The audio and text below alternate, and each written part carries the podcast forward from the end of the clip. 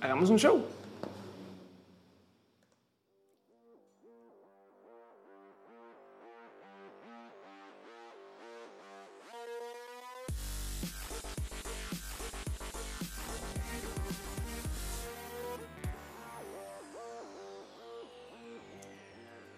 Hey, banda, gente bonita del Internet, gente que mm, gente que no se va a bañar esta semana si viven en la Ciudad de México, gente que tiene mejores cosas que hacer cuando llueve, pero igual dice vamos a ver roja, gente que tiene Internet en su casa y le gusta eh, lo que es ver a la vieja esta colombiana la loquita, gente que posee laptops, que posee celulares, gente que piensa la tele no es para mí.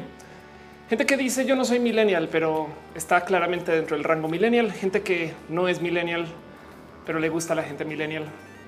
En fin, sean ustedes bienvenidos a Roja, el show que se hace desde mi casa, literal, desde mi casa. Espero que me escuche y me vea bien, porque todo es hecho a mano, artesanal. Todo es hecho por estas patitas.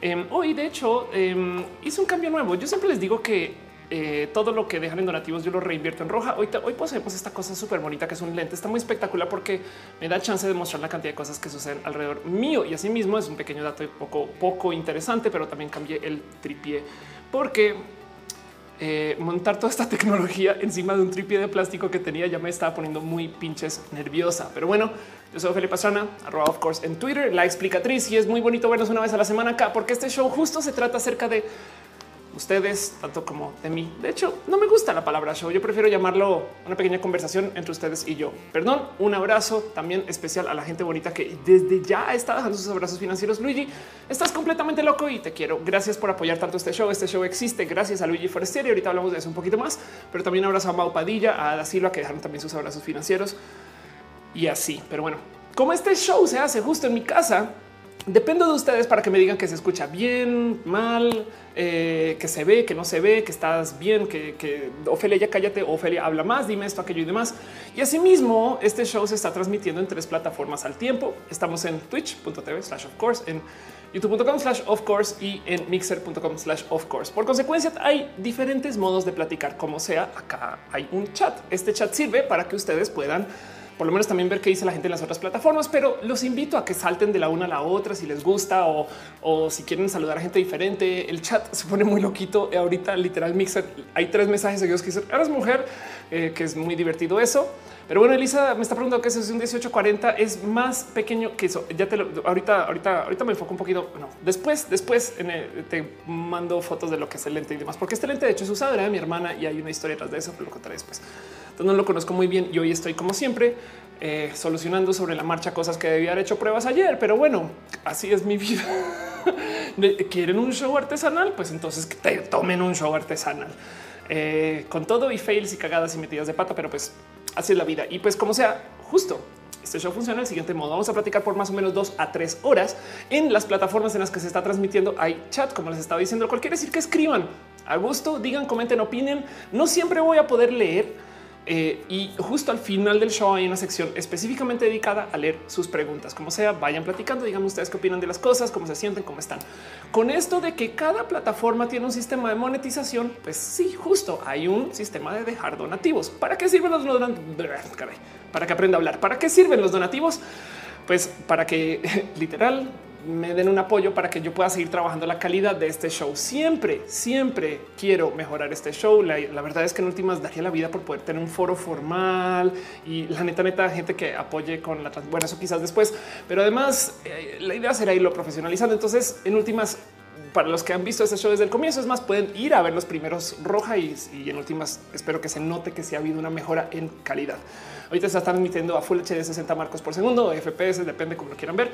Em, y pues justo ya hay luces y que, en fin, todo esto. Y pues eso es parte de y les agradezco mucho. Entonces, para eso son los donativos. Cuando la gente deja donativos, nos acostumbramos a regalarnos piñas en agradecimiento, porque no hay nada más bonito que darle una piña a alguien, a menos que usted viva en Argentina, en cuyo caso lo siento, lo siento por no poder distinguir entre John y Sean Lennon. Es un problema que desafortunadamente yo no le va a poder solucionar a usted, querido compañero o compañera argentina. Pero bueno, Y de hecho, este show también existe con un sistema aparte, o más bien yo en general como talento tengo una cosa que se llama un Patreon. Patreon es una plataforma donde eh, pues literal de plano me pueden ir a dejar donativos también. Los donativos de nuevo son por el mismo motivo. Está en patreon.com slash of course eh, y, justo eh, pues le digo, ahí veo nombres del Patreon acá y de, acá allá y de entonces pues muchas gracias, pero como sea, un agradecimiento especial a Luigi Forestieri, a Mauricio Padilla, analógicamente a Gabriel o a Daniel Boone Donis, a Maritza Bernabe, a Carlos Adrián, el artista formalmente conocido como Camorales, a Trini de Patacoins, a David Álvarez Ponce, a Jair Lima, Alejandro Alcántara y a Que Rubio, que están en el Patreon. Y pues eso es no más el, lo que es y cómo funciona este show. Y además, además, lo bonito de vernos una vez a la semana es que tenemos chance de platicar, desatrasarnos de lo que pasó en la semana. Yo para preparar este show literal me doy una pasada por todos mis tweets, sus tweets de lo que has estado hablando. Esta semana fue muy compleja porque nos dedicamos a hablar mucho acerca del aeropuerto, que es un tema que ya para mí hasta le di un, agarré un poquito de tedio, pero pues podemos hablar de eso si quieren. Entonces esta fue una rara semana. Viene otra rara semana porque viene un tren del mame súper dominante que es el tema del agua. En la Ciudad de México vamos a estar supuestamente cuatro días sin agua. Yo preveo que va a ser toda una semana. Y eso, la neta, neta, pues, ¿qué les digo? Yo estoy un poco más o menos prevenida gracias a Noelia, mi novia que está acá de paso, quien también le agradezco mucho que acompañe por este show. Em, y besitos. Y eh, Noelia se encargó de que pudiéramos más o menos subsistir una semana. Así que em, esta semana voy a estar queriéndome subir mucho al tren del mame porque estas cosas me divierten mucho. Pero bueno, eso es otro tema largo, complejo y tendido. Y pues de todos modos, ya que estamos reunidos, ya que nos vimos, ya que nos encontramos, ya que íbamos por la calle y de repente Aurora Tumalán dijo, ¿qué onda? Y yo, ¡Ah!". y ya que iba caminando y de repente escuché una voz y era Daniel Cruz Cabrera y yo, ¿cómo? ¿Qué hacen ustedes acá? Luis Ramírez, José Bozo, Aurora, Francisco, Fat Rodríguez, el Alex, Caro, Monserrat, Jamoncito. Todos ustedes estaban pasando por acá. Y yo dije, oigan, qué bonito vernos porque fíjense que estaba teniendo un problema. Está teniendo un problema con un color que no es roja. Y de hecho, desafortunadamente, un color muy entrometido. Morado entrometido es... Eh, un viejo compañero de mi primer trabajo.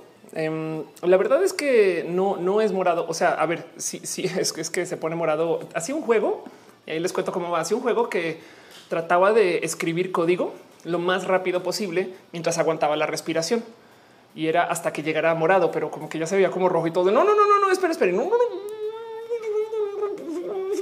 Y sacaba cosas en, eh, saben, como que en afán que era una práctica horrible porque se pone a pensar, pues no está pensando, me explico. O sea, ustedes pueden pensar, él no. Y, él tenía que literal sacar código. Y el, tema es que, pues por consecuencia, él, él, él siempre dejaba este, todo a, las malas. Y una vez en particular se desmaya el güey. El, literal, estaba programando, haciendo su chiste. Y va, no, es que qué pedo, no sé qué la cosa chinga. Y de repente, de repente, eh, el morado este que se llamaba Luis, pero bueno, le decimos el morado, em, se desmaya y, cae sobre la tecla entre paz y nariz. Y, entonces es, muy divertido porque él se quedó justo, o sea, el morado se cayó con el enter metido y por eso entonces se volvió el morado entrometido.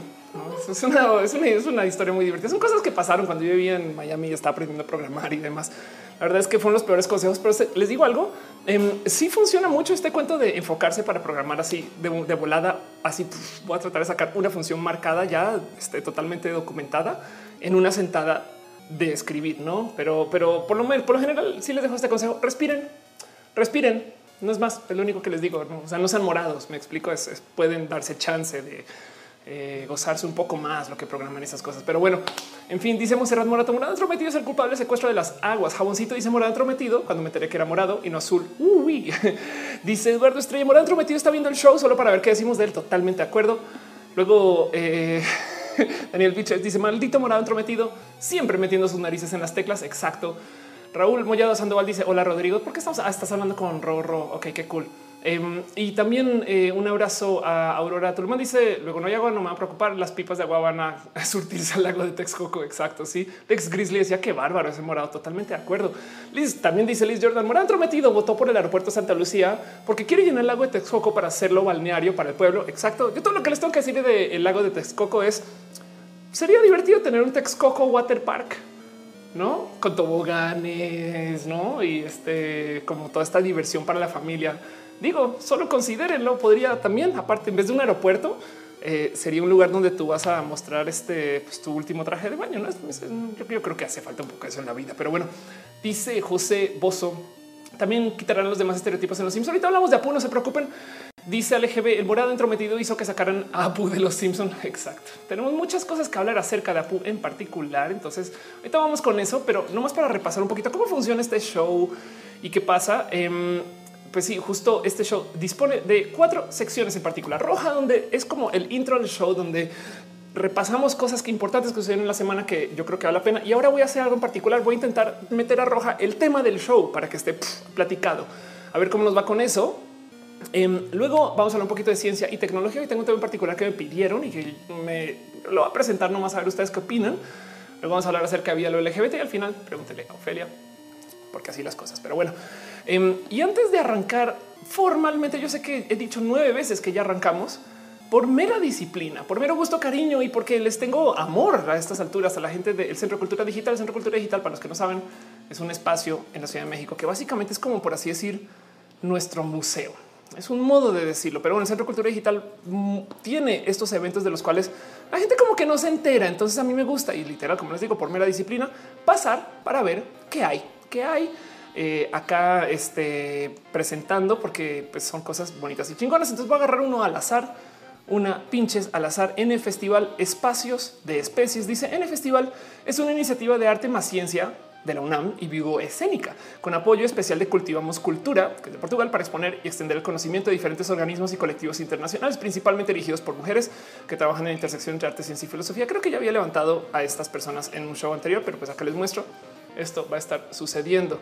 Em, y luego, así como también agarrado hacia el azar, una cosa que se llama Congreso Internacional TTT, que no quiere decir transgénero, travesti, transexual, sino tribu, transgresión y trascendencia. Las nuevas T's del acrónimo LGBT, yo creería. Pero pues ahí está también parte del N Festival. Eso me parece espectacular que esté pasando. Y pues como sea, dense una pasada por el CCD y empápense un poquito de qué es el Centro de Cultura Digital.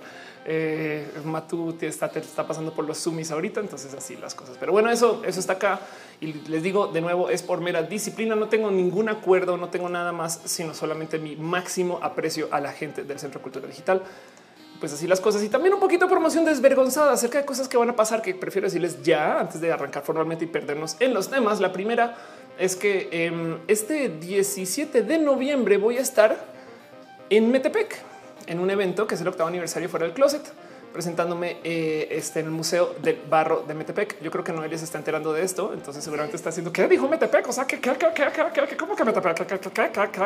Este con la gente bonita de fuera del closet quienes están fuera del closet. Pero bueno, ahí entérense por si están por si están cerca, quieren a Toluca, quieren paparse un poquito, eso va a estar muy bonito. Si están en la Ciudad de México, em, también está este evento en particular que hoy vamos a hablar más de esto, del tema de eh, los, las infancias trans. Pero se va a lanzar en México este libro, La niña que no veían, que es un cuento infantil sobre una niña transgénero, escrito por Gastón Rosa, este, ilustrado por Fabricio Berti. Y yo voy a estar allá. Es el sábado 27 de octubre.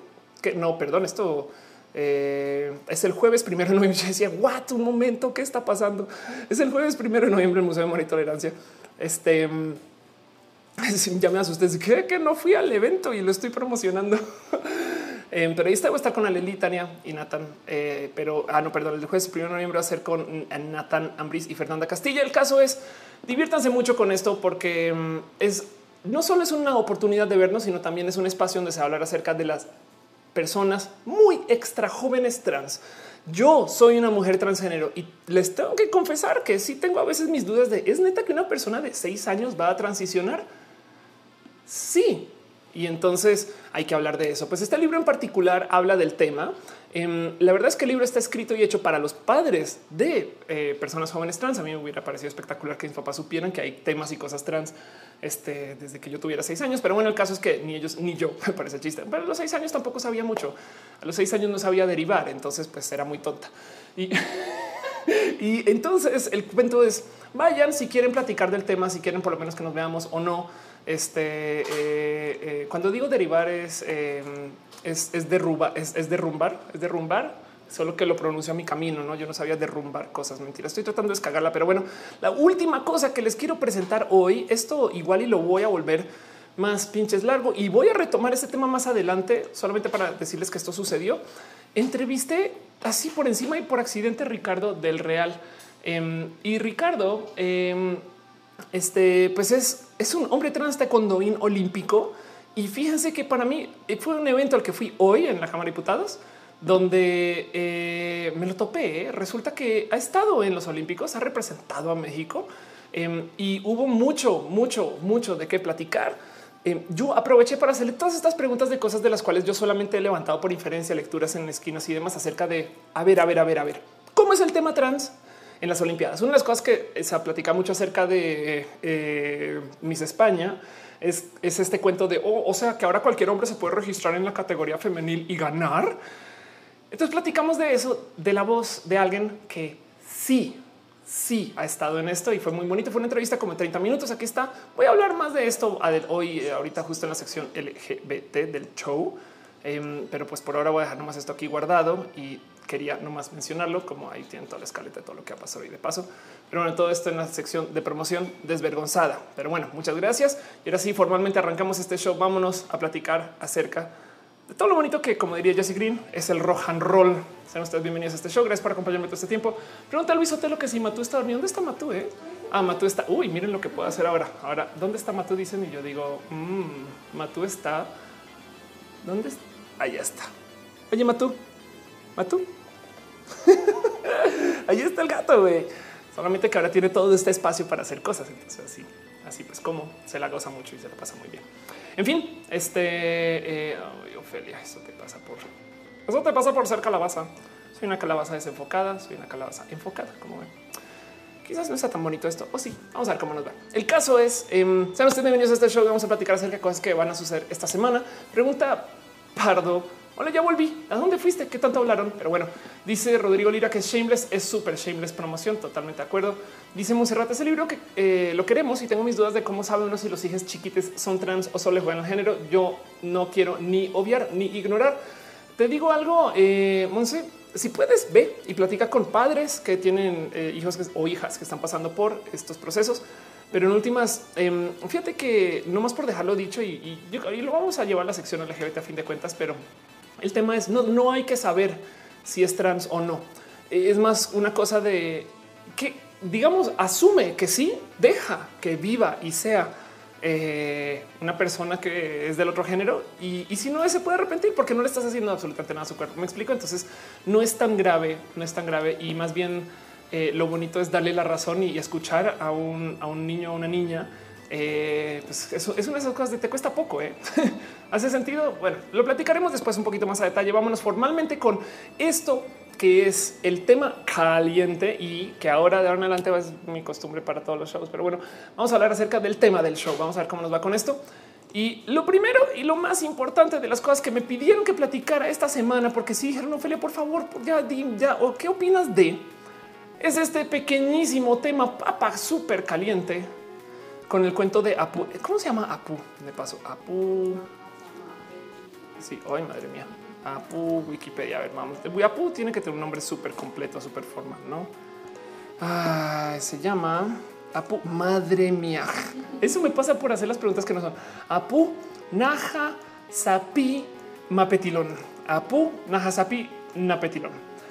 Mapetilón. Entonces, pues bueno, el caso es este ya y todo es hoy la leche dice, o sea, Ofelia es Najasapina Petilón. ¿Qué te pasa? ¿Cómo no sabes? Este, entonces, pues sí, justo eh, esto está pasando. Hay muchas pláticas acerca de se va a Pu y, y les digo algo. Miren, primero que todo, curiosamente, como viendo las noticias, levantando un poquito lo que está platicando, todavía no se sabe bien si se va, que sí, que no, que es que directores dijeron que de repente quizás eh, y, y justo la neta no es o sea, resulta que es como esta como medio pelea interna entre creadores y no. Que, muchas personas tomaron muy a mal, ¿no? La verdad, eliminan a Apu de los Simpsons justo. Entonces dice aquí Abigail este Camarillo, esto es lo que sabemos. Entonces va a pesar de tener casi 30 años. Los Simpsons siguen dando de qué hablar, sea por las estrellas invitadas que tienen sus episodios. Entonces es probable, es probable que próximamente tengamos que decirle adiós a uno de los personajes más entrañables de la serie. Y ahí está el nombre Apuna Hase, Apuna Mapetilón o simplemente Apu para los cuates. Gracias. Y no, amigos, no es culpa de Thanos, pues será eliminado la serie y a quedar dentro de una enorme polémica racial. Dice el personaje recurrente que es dueño de una tienda de conveniencia. Se volvió una figura controversial luego que muchas personas lo criticaron por ser una representación errónea y ofensiva de los indios americanos. Pero todo explotó el año pasado con el lanzamiento de un documental que se llama El problema con Apu. Y entonces el tema es ese. Todo es la respuesta a una controversia que justo se llama el problema con Apu. Y sí, el documental, tengo que admitir, no lo he visto. Entonces la verdad es que dispongo de información parcial. Disculpen pero eh, no más para que entiendan un poquito qué tan complejo es esto.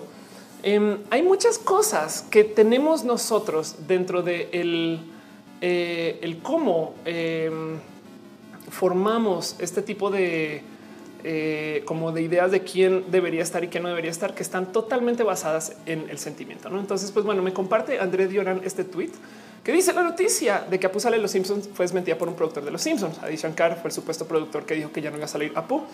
Exacto. Entonces el cuento es ese, es, eh, toda esta plática de, cómo sí debería estar y no debería estar. Y yo quiero hablar no necesariamente acerca de lo que va a pasar con Apu, sino de cómo reaccionamos a esto. Me rebasó ver a una cantidad de medios decir, oh, pinchos debilones, esos suavecitos ya no, ya no, ya no perdonan nada. ¿eh? O sea, la cosa otra vez llegaron los sensibles a decir que esto, X, aquello y demás. Que de entrada, con todo perdón, pero nosotros mismos este, hemos puesto este tipo de quejas. Y, si caso en este cuento en particular no me incluyo, yo recuerdo cuando hubo eh, una controversia con la polémica y criticada Barbie mexicana. Y literal, como se reportó aquí en Sopitas en su momento, este, ahí les dejo después de que surgieron. Entonces, incluso la mencionaron, se realizaron varias consultas en la Embajada de México. Em, dicen ok, que la Barbie chilena es otro cuento. Dice que indignación que a la mexicana le pusieran un perro chihuahua, no? Em, entonces dice seguramente si trajera un plato de tacos, entonces también habría voces en contra. Entonces, en fin, no? Em, y, el punto aquí, pues, como dice Sopita, entonces nos gusta o nos gusta estarnos quejando de todo. La muñeca les le parece ofensivo. Además, curiosamente, nadie le comentó al pobre de Francisco Alanis o bueno, a Sopitas en ese entonces. Pero el cuento es yo me acuerdo de ver esto y esto es uno en varias controversias, temas y, personajes que han aparecido. El cuento es el siguiente. El motivo por el cual yo no saben cuánto pensé, esto no es para este tipo de show, saben? Porque luego pensé en qué momento todo este debate de Apu no es lo mismo que pasó con Mecano. Es alguien que hizo un contenido que en ese entonces era más o menos aceptado y normalizado y hoy en día tenemos sensibilidades diferentes y ahora le están diciendo por favor cambia tu contenido base que existe desde hace mucho tiempo. Y en ese entonces nosotros dijimos, y yo lo presenté en este show, que la neta, neta, los contenidos yo creo que más bien se deberían de buscar evolucionar y no eliminar. Ahora, la eliminación de Apu no cambia los Simpsons. Me explico porque tenemos 20, ¿qué? 22 años de los demás. Este, eh, tenemos una cantidad ridícula de Simpsons ahí para seguir viendo con Apu. Y fíjense que dejando el documental de lado, eh, yo me sentí un poco a ver qué opinaban las personas ¿no? que están como enredadas con esto. Hay una entrevista en particular con Hank Azaria, que es la voz de Apu, donde habla acerca del personaje y, cómo se formó y quién es y demás. Y justo dice, pues no, no sé, no sé si es, la, si es la imagen que es de un tipo de persona en particular que me gusta. No sé si es una forma bonita de presentar este personaje. Y viendo un poco las respuestas de la gente que trabaja con Apu, entiéndase que, está en el desarrollo del personaje, los Simpsons, gente que está enredada con y, personas que también son, pues ya de, voz, este, personas eh, Indian American. Em, lo que salen a decir es, es que resulta que es el único personaje que hay en la tele con esto. Y entonces siempre está este comentario. Cuando yo era pequeño estaba bien, pero hoy en día em, hoy en día como que ya ahora siento que debemos de progresar ese mensaje. Así que el cuento es, si se volvió una controversia, eh, sí hubo todo tipo de eh, eh, pláticas y, y sí hubo todo tipo de debate y demás. Y es que miren, lo primero que yo quiero desmentir acá, o lo que quiero responder es, no es un pedo ni de milenios ni de criticones, ¿no? Entiendo bien por qué alguien va a decir estas cosas. O sea, nomás les dejo. Esto es eh, una plática que se tuvo en el 2013. Esto está en la revista Quién, donde el embajador de México en Estados Unidos. Entonces, este es el tipo de persona que me diría, ay, pinches millennials. Se los juro. Este güey así en su traje de oh, sí, estaba con mi hija. Oye, esos millennials de hoy oh, están súper conectados a la red. Medina Mora este es de ese tipo de personas que me queda súper claro. Gracias por el anunciote. Me queda súper claro que eh, no está enrollada en la eh, generación millennial y aún así él se estaba quejando de cómo Salma Hayek es un persona, hace personajes que están en el cártel de la droga y entonces generan estereotipos y que qué lástima que no podemos hacer personajes que no representen a la gente mexicana. Y esto estamos hablando de un embajador, me explico. Entonces, esto no es ni un tema ni de gente millennial ni de quejetas, sino es algo que estamos gozando, por así decir, entre nosotros. Em, de cómo debemos de aceptar y enfrentar y pedirle a los generadores de contenido que generen contenido. Del otro lado, lo hablamos muy claramente acá, que la censura mata una cierta forma de creatividad. Técnicamente, poner límites hace que la gente sea más creativa. Entonces, todo eso ya se discutió en un show, pero como dice César Torres Salas, es maricones reloaded. Exacto. Em, y el cuento es que em, no es un tema generacional, no es tan simple y tan fácil como lo dicen. Básicamente lo que pasó es una persona salió a decir, oigan, yo creo que sí es hora de quitarlo y lo anunció. Y el cuento es que resulta que habían dicho, bueno, vamos a ver cómo hacemos para explicar. O sea, la respuesta oficial de los Simpsons fue, o de los creadores en su momento fue, vamos a ver cómo hacemos para explicar el por qué Apu es así. Entonces hicieron como este, como entre comillas, concurso de guiones para ver quién puede dar como una, no, porque igual y pueden decir, no, es que en últimas puede ser un alien que llegó a la Tierra y aprendió acerca de la gente de la India por medio de uso de estereotipos y se volvió uno de ellos, no puede ser algo así, no son esas ridiculeces que suceden en los Simpsons. Eso es probable, pero el cuento es eh, luego salieron así, saben que lo mejor va a ser quitarlo. Y como sea, se generó esta pelea y entonces ahora resulta que sí y que no y estas cosas. Y yo creo, yo creo que lo que está pasando aquí es sentemos cabeza un poquito de las últimas controversias acerca de la censura. Pues sí, está este, que básicamente es todo lo que hemos hablado en este show, no? Em, pero está el caso de Mecano. Em, hablamos también acerca del grito en el estadio. Y luego queda este tema de cómo me están cambiando, porque hablamos acerca de Shira en un momento, cómo es que me están cambiando mi niñez, que yo creo que hoy justo tuiteaba de que roto en el corazón está esa persona que dejó pasar sus gozos y sus hobbies y sus juguetes de niño chiquito y ahora necesita que las cosas no cambien porque entonces eh, si no pierde un poquito de su identidad, no? Si alguien, si siguieron jugando con muñecos, en vez de dejarlos ahí guardados, a lo mejor hubieran entendido que los muñecos cambian como ellos y entonces no son estas cosas que representan esa época de juventud o de niñez. Entonces, el que nos cambien algo de la niñez, yo creo que atenta un poquito, un poquito contra lo identitario y concluimos por ahí en un show de cómo hay mucha gente que está pasando por una pequeña gran crisis identitaria y ese es tema. Pero como sea, em, lo primero es entender que uno, todos los cambios no eliminan el material original. Dice la Let's no nos pide González para eh, que sea el siguiente a retirarse. Y todo lo que tengo que decir es pues sí, pero pues, pues ya existen todas esas viejas caricaturas. Yo eh, también quisiera nomás decir que en últimas, en últimas, justo donde estamos viendo controversias de este tipo de cosas, si lo piensan, es en shows que ya no tienen tanta audiencia. Eso yo creo que es lo más pinches importante aquí, güey. Es lo más triste de la controversia de Apu. No es que nos quiten Apu, es que nadie veía los Simpsons. Ya se estaba acabando como serie. Ya tenía muy, muy, muy poquito rating a comparación. Em, ya se volvió este como, tema en la caricatura que en últimas, eh, o sea, si lo piensan, son 27 temporadas, son 27 años de hacer un contenido mantener el ritmo durante 27 temporadas. A ver, piensen, piensen qué año era hace 27 años. 88, eh, no. Sí, no. Sí, ok. en el 91, ok. ¿Qué? Vamos a ver. Eh, top movies, este 1991. Vamos a buscar un poco eso para ver qué, qué está pasando en el mundo en el 91. Ok, Terminator 2, El silencio de los inocentes, Bella y la bestia, eh, Telma and Luis, Los Adams, Los Locos Adams, este JFK y Point Break y Rocketeer. Estas son las películas y las Tortugas Ninja 2.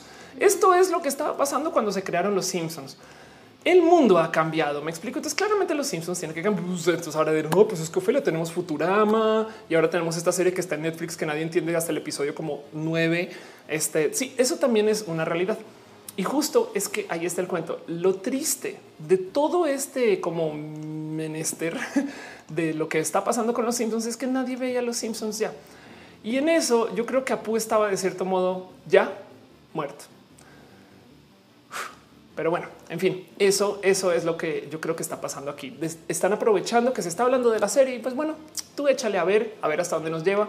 ¿Quién quita si sí van a cancelar o no? ¿Quién quita qué significa? ¿Quién quita eh, qué hay, qué es? Pero la realidad de los Simpsons es esta, es una entre comillas broma a comparación de lo que era la serie y sigue porque pues sigue vendiendo. Pero en últimas, si esto es lo que les lleva audiencia ahora, pues esto va a ser.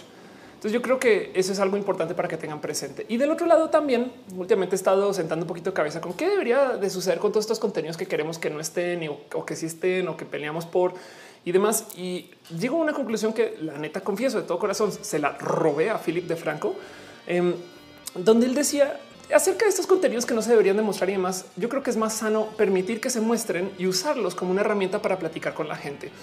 Em, él está hablando acerca de cómo hay cosas que no se le muestran a los niños. Él dice, no, yo prefiero que, los niños, porque él es padre, yo no. Em, pero él yo prefiero que los niños vean algunas cosas que no son necesariamente las mejores y desde ahí entonces se pueda agarrar para que entonces podamos tener una plática acerca de por qué se piensa así de estas personas y demás. Unas cosas que decían eh, los comediantes en este documental es justo, recuerden, no hay más figuras que levanten lo que es la gente este, de mi país, no pues una persona que viene de la India y decía, a ver, imita tú a una persona de India y alguien que hablaba justo, justo como habla Apu. Entonces, eh, eso es un poquito el por qué esto está en tema. No es, es, caso de oigan, es hora de eh, yo creo que em, quizás adelantar un poquito la plática, es hora de avanzar un poco el mensaje, es hora de proponer algo más y a lo mejor, a lo mejor yo creería que si quitamos a Apu, nos obliga a pensar y platicar en estas cosas. Entonces no me parece tan malo, pero yo en lo personal hubiera preferido que se quede y que se propongan más personajes de la familia de Apu, estas cosas o algo así, ¿no? Pero bueno, eso es, eso es mi opinión, eso es como un poquito lo que está pasando y lo quería presentar con ustedes, a ver qué sienten ustedes em, acerca de esto. Dice Jaboncito, qué triste que tengan que llegar a este punto, tienes toda la razón. Eso es la real tristeza del cuento de Apu, no es Apu. Dice Milton, es que no debería existir la tolerancia a la intolerancia. digo, pues sí, es, un problema filosófico mucho más complejo que solo eso. La verdad es que el único modo de tener una negociación básica es haciendo concesiones y entregas y, decidiendo qué cedes y qué no. Y para eso tienes que permitir tantito de intolerancia, porque si no, simplemente no hay cómo coexistir. No, o sea, no, no tenemos un método útil de dividir lo que puede ser un recurso limitado, por ejemplo. Pero bueno, dice Ada Silva, los Simpsons una subcultura, no como Dragon Ball. Sí, hay mucho, hay tanto material de los Simpsons que pues eso dice Jos Guerra. Me encanta escucharte. Debería ser un programa de radio. Tu voz está Pues bueno, este es roja. Este es nuestro programa de radio. Si quieres, ve a audiotwitch.com y, y entonces tú dije, oh, sí, claro, es de radio, es de radio. pero me tienes acá mejor que la radio. En fin, dicen decir en las caricaturas de Cartoon Network de hace siete años había muchos personajes LGBT y nadie se asustaba. Totalmente de acuerdo. Raúl Mollado dice los episodios de los Simpsons ya podrían estar siendo generados por inteligencia artificial y nadie se daría cuenta. Uy, eso es verdad. ¿eh? Eso es súper, súper verdad. Rodrigo Lira dice que se trata, se tarda un buen en llegar los mensajes y ya se leen sin contexto. Te recomiendo ir a Twitch, donde es un poquito más real time. En YouTube tengo el buffer en altísimo porque YouTube es mi fail safe en caso de que se caiga este, el stream así sea por un tiempo muy cortito. Entonces, pues eso no em, dice ALGB. En ese caso, Rush también es estereotípico. Sí, hay una cantidad de estereotipos por ahí puestos en todas las esquinas. No, em, de nuevo, yo creo que el que la gente está hablando de Apu se volvió tema y entonces eso alimenta que se hable más de Apu. Y la verdad, verdad es lo que debemos de analizar acá es nuestra reacción a que alguien dijo, oigan, no creen que es un poco ofensivo y ya no. Pero pues bueno, el caso dice la división de Arisa para los milenios 27 años son toda una vida. Te voy a decir algo, Ari, o división de Ari. este 27 años puede ser más que una vida para muchas personas, no? Entonces eso está también muy presente. Em, para eh, vi que apareció por en fin, eh, dice Dali Caro. En Estados Unidos hay un tema porque hay demasiados migrantes indoamericanos y eso es lo que realmente está teniendo impacto sobre el personaje. Eso, eso es lo que levanta la controversia mucho más. Tienes toda la razón. Mr. Leches dice es que Fox aplica la Nickelodeon manteniendo sus series longevas, no importa cómo para mejorar su valor en la bolsa. Pues sí, es que es ese tipo de productos y proyectos. Dice yo es que me veo bien. Yo creo que es porque justo hoy tengo un lente bonito que me hace ver bien. Pero bueno, dice Rodrigo Lira que la internet es mejor que la radio. Yo creo que sí. Dice Terus Juas Yo veo que Apu no llega a ser un personaje racista, sino que trata de un enfoque de un estereotipo de personajes de indias que viven en Estados Unidos. Sí, justo. Entonces, de nuevo, recuerden que nosotros como mexicanos nos hemos quejado por estereotipos en varios lugares. Em, hoy me enteré de un dato muy divertido que no he verificado. Si alguno de ustedes me quiere verificar, esto me divirtió mucho. Em, pero resulta que la primera superheroína del canon de la cultura mexicana em, era, si mal no entendí, la Supermana. La sí, la primera superheroína que se propuso fue la Supermana y hoy escuché eso y fue un de qué, qué, entonces tengo que investigar, pero pues bueno, también para que entiendan un poquito el también cómo vamos formando nuestra cultura, ¿no? Em, pero bueno, así las cosas. Jorge García dice: Creo que debe cerrar la serie y no anuncia la salida de Apu. Simpsons es una sátira de la sociedad. Justamente el sacar a Apu estar abandonando ese concepto. Miren, prepárense para cuando Cartman este, moleste a gente y demás. Y, el punto es, yo creo que es una plática sana de tener. Yo creo que la censura no es el camino, porque entonces abre el camino a que censuren otras cosas, porque unas sí, otras no. Em, y en últimas, yo creo que eh, este, eh, eso puede ser eh, algo que puede quizás hasta dañar el contenido, aunque la verdad de nuevo es nadie veía los Simpsons. Es más, igual y, igual y a Pulo quitaron la temporada pasada y nos damos cuenta hasta ahora. Hace sentido, eso pudo haber pasado. Bueno, dice Tremor al no raro Tonga fue antes de la Supermana. Anda, qué chingón.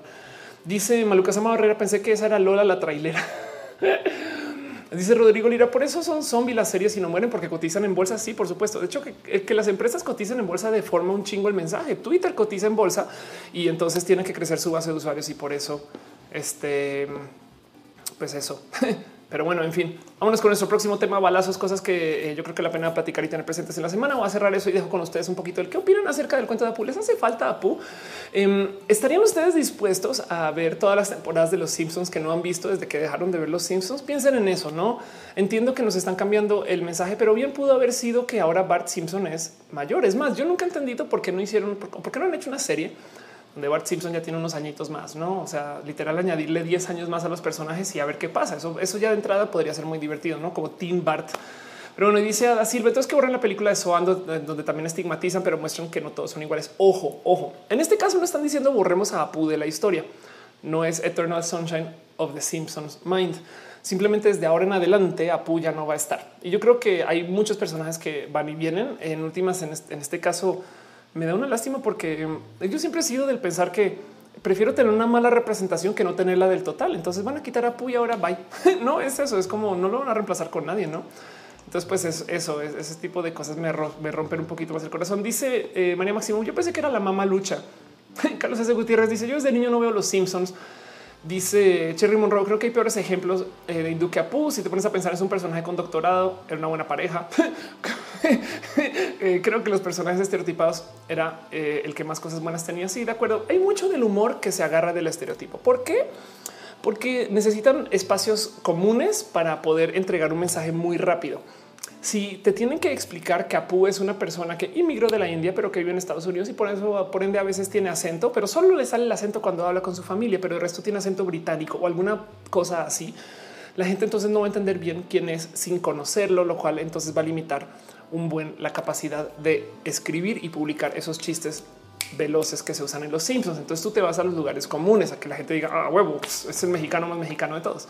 Eso no. Em, es muy probable que ahora salgan a decir no, no se sorprendan lo más mínimo. Hoy, como la gente pidió tanto a Apu, lo vamos a dejar. Y ellos están así de güey, por fin volvieron a ver los Simpsons, no manches, no? Entonces, eso también téngalo ahí este, en radar. Dice Alejandro Medina que si Troy McClure lo desaparecieron, siempre lo desaparece, pero él siempre vuelve y nos recuerda de todos los lugares donde lo podremos haber recordado o visto. Eso también es muy posible. Dice Monserrat Moreto, a series donde los personajes no crecen dan cosas así. ¿eh? Yo como que me encantaría ver un Pokémon con personas de más de 10 años. Dice Yasuke Saito, la comedia es un reflejo de la sociedad. Puede ser la división de Arisa. Ari dice, necesitamos un lore que explique por qué en Springfield nadie envejece. Es muy probable que ya lo hayan platicado en algún momento. ¿eh? Em, dice Hannah Scarlett aplica como whitewashing. Alguien podría hacer ese comentario. Sí. Eh, dice el Alex quitarán entonces a Dalsim de Street Fighter. Pues de los próximos Street Fighter este el punto es: mira, yo voy a decir esto. Si vende más Street Fighters, te lo prometo que van a hacer un Street Fighter solo de personas este, caucásicas eh, y que se va a llevar eh, este el, el Upper Boston Area Fighter. Pero bueno, en fin. Dice em, Arturo, ¿quién es Apu? Podrían decir muchos hoy en día. Es verdad. ¿eh? Es más, tengan en cuenta que Mucha gente no ha visto los Simpsons en general, pero bueno, Cherry Morrow dice también creo que podría ser más una campaña publicitaria para hacer tendencia a los Simpsons. De acuerdo. Liz Jordan, yo creo que ese es mi punto de vista. Liz Jordan dice cuando yo era más pequeña, la serie era transgresora. Ya tenía mucho rato siendo demasiado vainilla. Hay algo acerca en, eh, en general del tema de em, los contenidos estos eh, que se dicen desde la caricatura.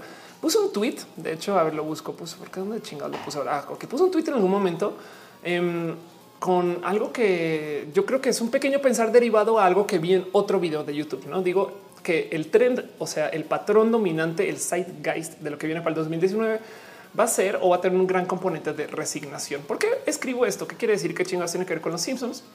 Lo que estoy diciendo aquí es un siento yo que la gente cada vez se rinde más fácil en redes sociales. Honestamente, yo creo que eso es bueno. Llega un momento donde dices no hay cómo, voy, no hay cómo logre convencer a este güey que el aeropuerto es buena o mala idea, no? Y ni siquiera dije cuál.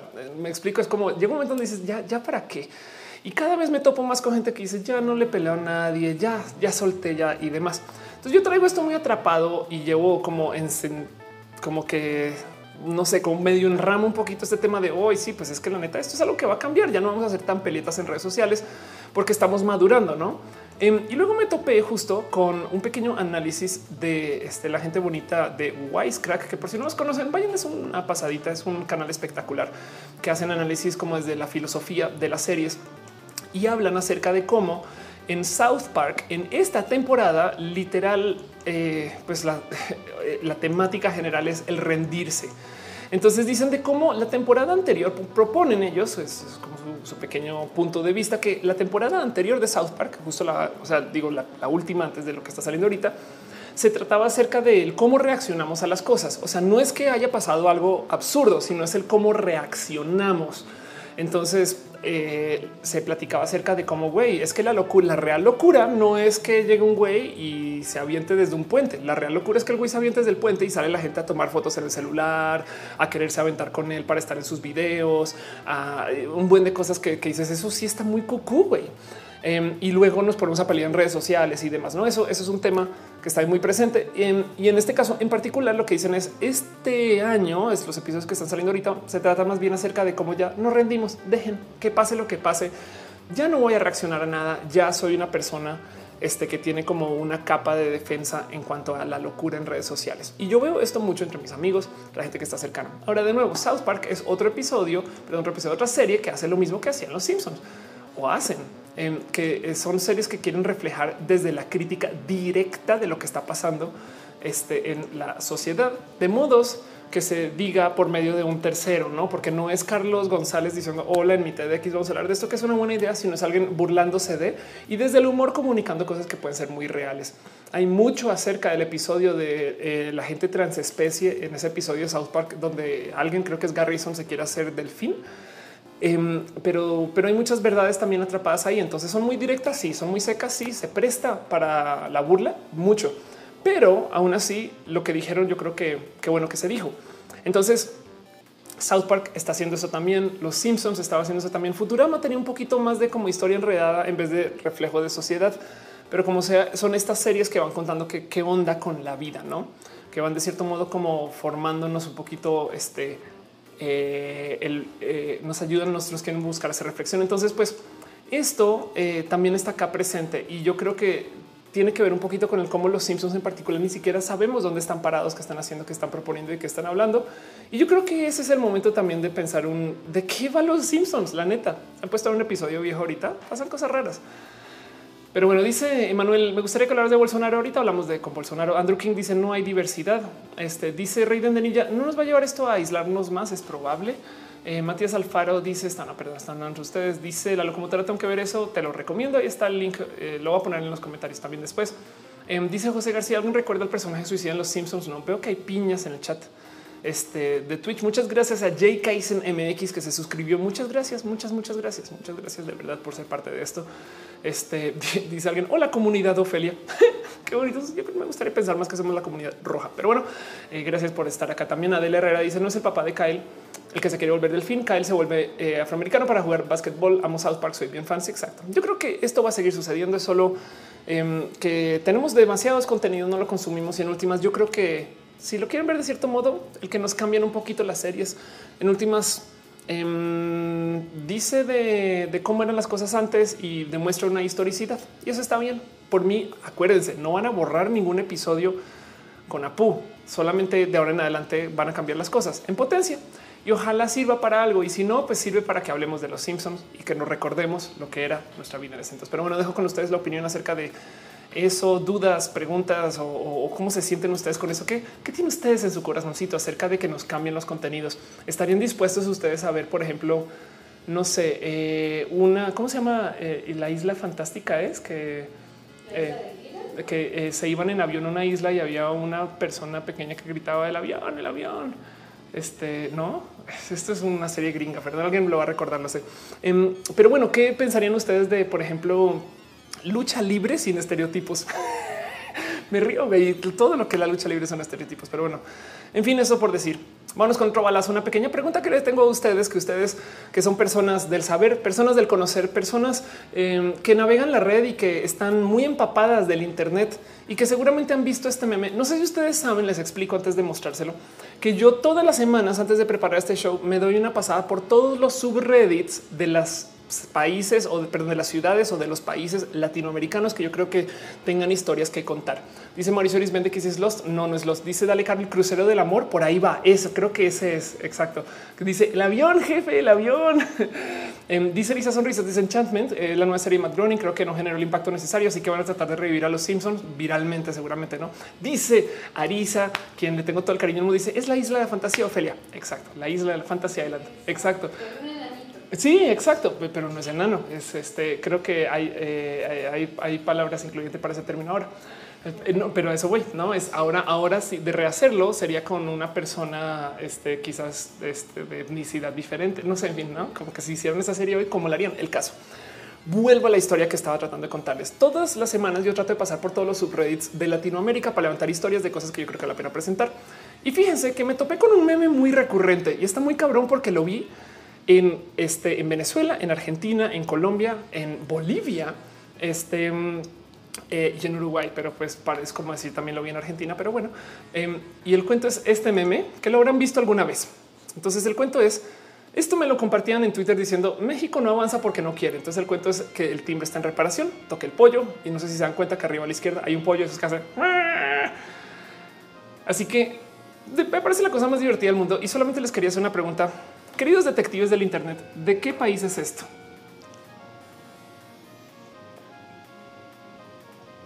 Dice Liniet, ese meme es viejísimo, pero es hermoso. Ahí les dejo, ahí les dejo, nomás para que lo piensen. Entonces, pues eso, pequeño balazo rápido, cosas que les quería presentar y que lo puse ahí en la escaleta, solo porque sí. Vámonos con un balazo formal, o perdón, un abrazo formal en este caso, porque además se trata de niños. Em, yo pensé que esto era un poco más conocido, pero eh, resulta que a lo largo de la semana pasada, eh, nadie más y nadie menos que este, esto quién fue que lo dijo? Fue en, eh, bueno, hubo un periodista estadounidense, aquí está Piers Morgan, gracias, un periodista estadounidense, Piers Morgan, que básicamente va a ser muy grosera con Piers Morgan acá, o con callo de hacha, pero es como el, un callo de hacha gringo, por así decirlo. Es una persona que tiene como está como costumbre de andar haciendo polémica en redes sociales con tal de hacer polémica en redes sociales, conseguir este defensa. Y el caso es que se quejó Piers Morgan de que eh, James Bond estuviera portando un bebé.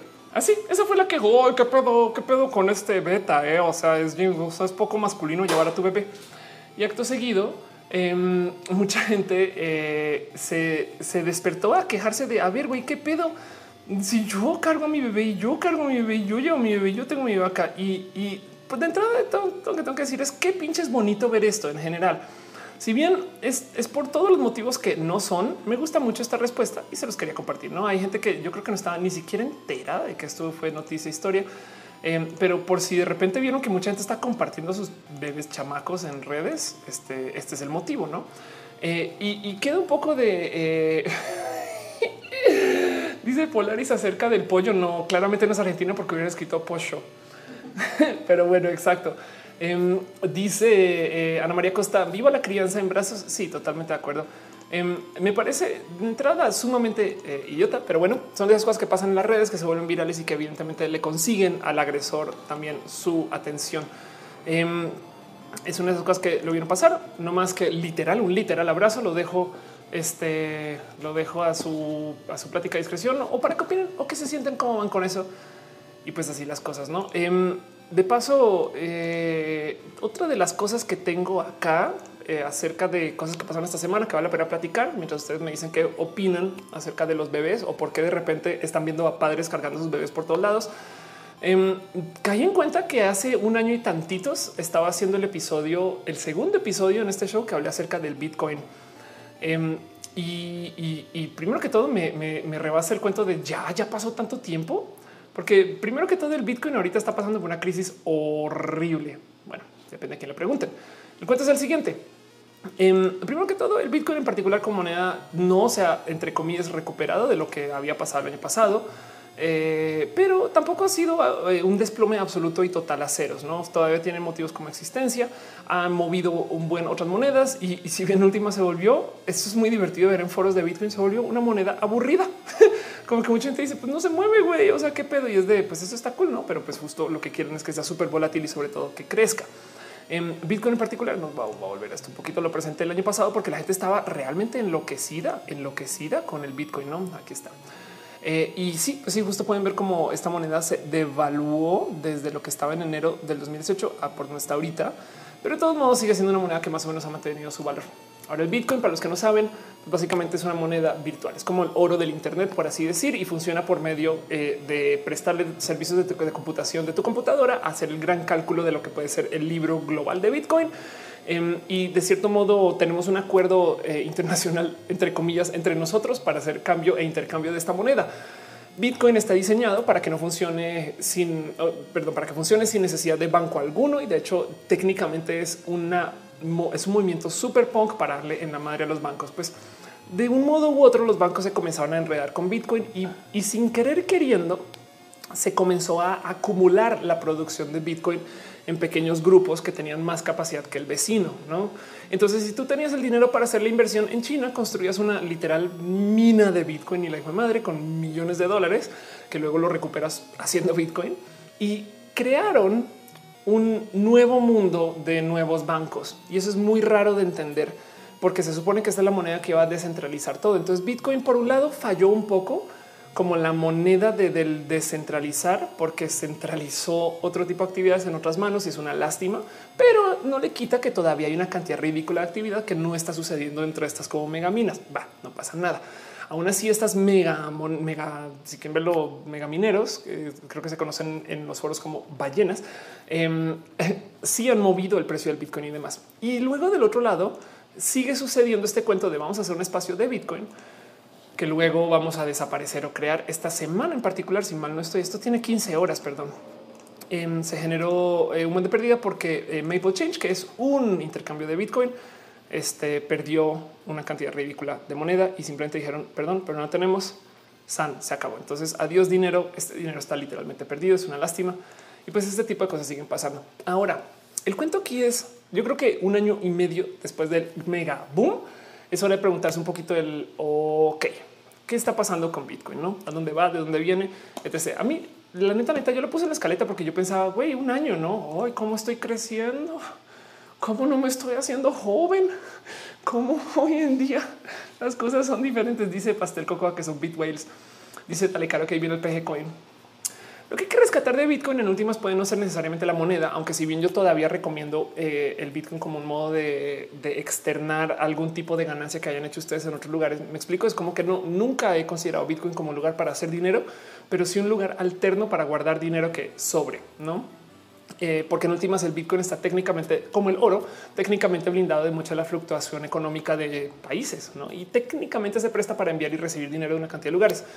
Em, lo que hay que rescatar de Bitcoin es la tecnología del blockchain, que es básicamente este sistema descentralizado de intercambiar información. Ahora, blockchain tiene un problema muy pinches cabrón que el año pasado ya se platicaba, pero el boom del Bitcoin estaba tan en auge y tan, tan llevado por los medios que la gente como que no quería hablar mucho de esto. Y el cuento es que Bitcoin desde lo computacional le toma mucho esfuerzo hacer un cálculo, pero ojo a costo de que el cálculo que resulta es extra validado ante los ojos de toda la comunidad. O sea, es muy bonito eso, pero es el equivalente a, digamos que ustedes eh, llegan a una habitación y hay 50 personas. Entonces eh, por motivo de, que tienen ustedes un mensaje en WhatsApp en un grupo de WhatsApp y verifican. Y entonces la primera persona dice, ok, el código que me enviaron por WhatsApp en un grupo donde están todos los de la habitación dicen es 5043 y luego tenemos que pasar por todos en la habitación. De acuerdo, de acuerdo, de acuerdo, de acuerdo, de acuerdo, de acuerdo. Consume mucho tiempo. Espero que esa analogía medio sirva para entender un poquito lo que está pasando, porque el cuento es que entonces Bitcoin se topó con eh, un problema muy cabrón que igual ya estaba muy presente desde entonces y es que como usa tanto poder computacional para hacer cálculos que cuando no estás verificando todas las transacciones, entonces eh, pues técnicamente estás pues medio malgastando un poco de energía y ese es el problema. Justo hay gente que está sentada pensando en el miren cómo Bitcoin literal va a calentar el planeta por la cantidad de computadoras que están dando. Ahora hay una cantidad ridícula de industrias que consumen mucha más energía que Bitcoin y no se les hace toda esta fanfarria de oh, mira cómo y demás. Vale la pena decir que hay una cantidad que no se les olvide. De hecho, que hay una cantidad de empresas que tienen intereses literal financieros en que Bitcoin no sea un éxito. Entonces no tomen esto como la seriedad máxima de la nota, no tomen esto como un esto es el fin de Bitcoin, pero tampoco lo tomen como un está completamente siendo difamado. Es muy pinches difícil. Dice Black 35. Eh, todo esto es aconsejable comprar una tarjeta gráfica que yo se usa en minería. Yo creo que sí, siempre y cuando haya sido cuidada, tanto como puedes comprar una tarjeta RAM de otra cosa. No división de Arisa dice Ari, decir Arisa dice Bitcoin contamina muchísimo. Exacto. Ese es el problema de Bitcoin que ahora se está haciendo bastantes veces más presente. Entonces, tenemos este cuento donde la tecnología, el blockchain, la neta, neta, si lo piensan, bien aplicado y de modos irreales, porque México desafortunadamente no tiene a todos sus eh, este, poblanos usando el Internet. Bitcoin hubiera sido un modo, perdón, eh, este, el sistema de Bitcoin eh, hubiera sido un sistema espectacular de verificar los votos de la consulta, ¿no? En ese sentido, blockchain en particular hubiera sido muy bueno para saber que un voto se puso, otro, otro momento no, pero la cantidad de energía que se necesita para eso, eh, yo creo que también puede ser un real problema. Entonces, esto es como todo eso que ha pasado en este como año, que, de verdad si la gente se ha dado cabeza de, ok, si sirve o no sirve, ¿no? Y como sean últimas, en cuanto a Bitcoin como inversión, solo no se les olvide que la moneda pues todavía existe, que mantiene un valor, que tiene motivos de existencia, que hay gente que tiene mucho dinero enredado en Bitcoin y que se va a encargar de que el Bitcoin siga existiendo, que es una moneda global que debe de existir. Es que el cuento es yo creo que Bitcoin no se desaparece porque blockchain no se desaparece, porque si hay motivos legítimos. La pregunta es cuánto vale la moneda y dónde sirve. Pero en últimas em, ya no es como este esquema de hacerte millonario porque te puedes hacer millonario. Yo creo que eso es un poco sano. Yo creo que es un poco sano que haya sucedido así las cosas. Pero así dice José González, yo voy con Dogecoin por los loles. Anda, cala y hagamos roja coins. Bueno, para los que saben, no saben bien por dónde va la cosa, eh, también se creó una moneda eh, avalada por Bitcoin que se llama la petromoneda, que lo habíamos platicado varias veces acá, em, pero básicamente es este, una moneda eh, creada, es una criptomoneda eh, para, para defender este, la supuesta de pues, el valor monetario. Hasta me da risa decir esto, pero bueno, aquí está. Este, la criptomoneda de Venezuela este 2008 eh, fue anunciada por Maduro y la idea es em, aquí está una moneda financiada por el petróleo venezolano. El gobierno nacional busca crear una forma de financiamiento internacional. ¿Por qué puede funcionar esto? Digamos, porque si hay un mercado global de inversión sobre criptomonedas, y la neta, neta, si tú necesitas conseguir dinero para tu empresa, pues bien puedes ir a la bolsa de valores, bien puedes pedirle prestado a tu familia, a tus amigos, bien puedes invertir sobre el dinero que está generando la misma empresa, o bien puedes ir a mercados alternos como literal el mercado de lo que puede ser el Bitcoin. Entonces eso también es una realidad de algo que está ahí presente que me parece que es más mamalonería que mentiras. Y pues, perdón, que realidad. Pero el cuento es em, justo el cuento con Bitcoin es que técnicamente está avalado, o sea, tienen supuesto dinero para pagar en caso de que tengan que pagar, pero así las cosas. En fin, dice Fran México usar el petro luego del primero de diciembre.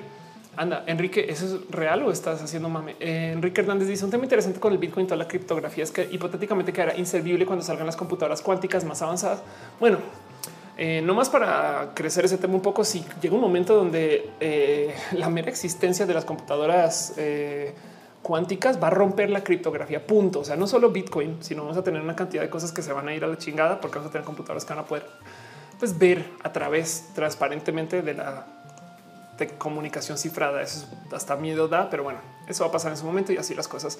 ¿Qué piensan ustedes? ¿Cómo se sienten? ¿Cómo se sienten ustedes con este año que ha pasado? Estuvieron acá en el show hace un año. De hecho, recuerdan, no, no nos platicamos en ese entonces. Para mí fue muy bonito.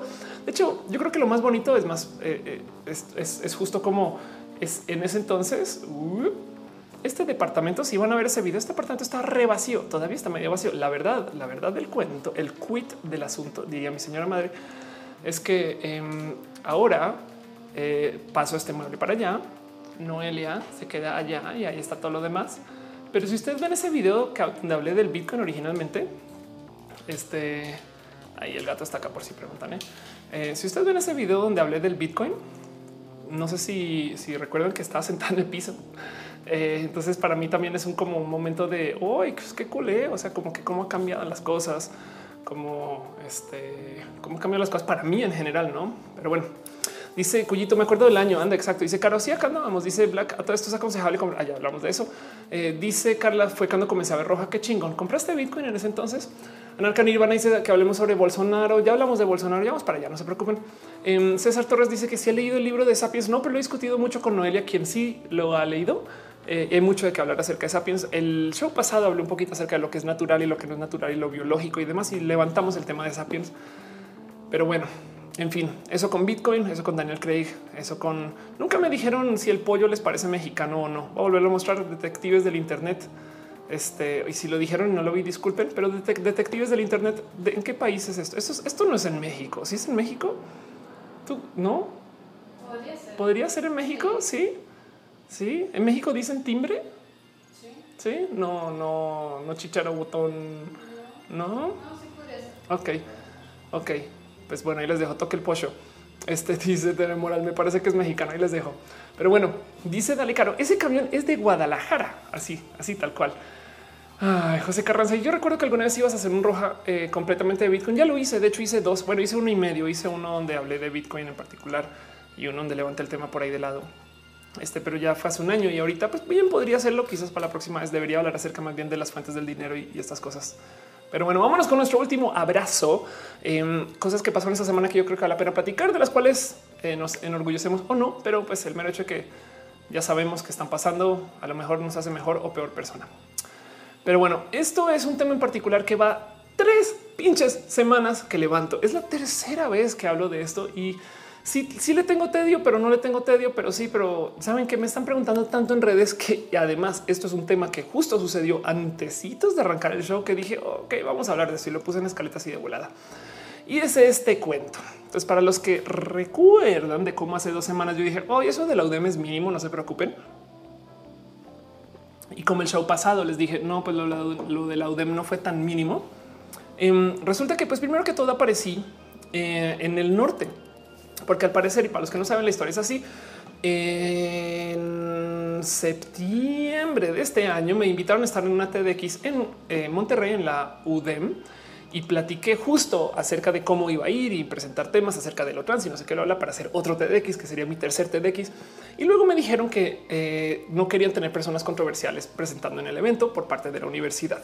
Así que em, eso fue un tema, lo platiqué, dije, no, no me parece tan grave, no me siento, no me siento discriminado, me siento así como más bien preocupada por los estudiantes de la UDEM que pues en últimas están recibiendo información parcial por parte de su universidad. Lo que yo no sabía es que yo era la tercera persona trans que, hay, que a quien le rechazaron una plática y conferencia. Dania Gutiérrez en particular tuvo un tema más cabrón porque ella habló acerca de ser una atea militante en la UDEM.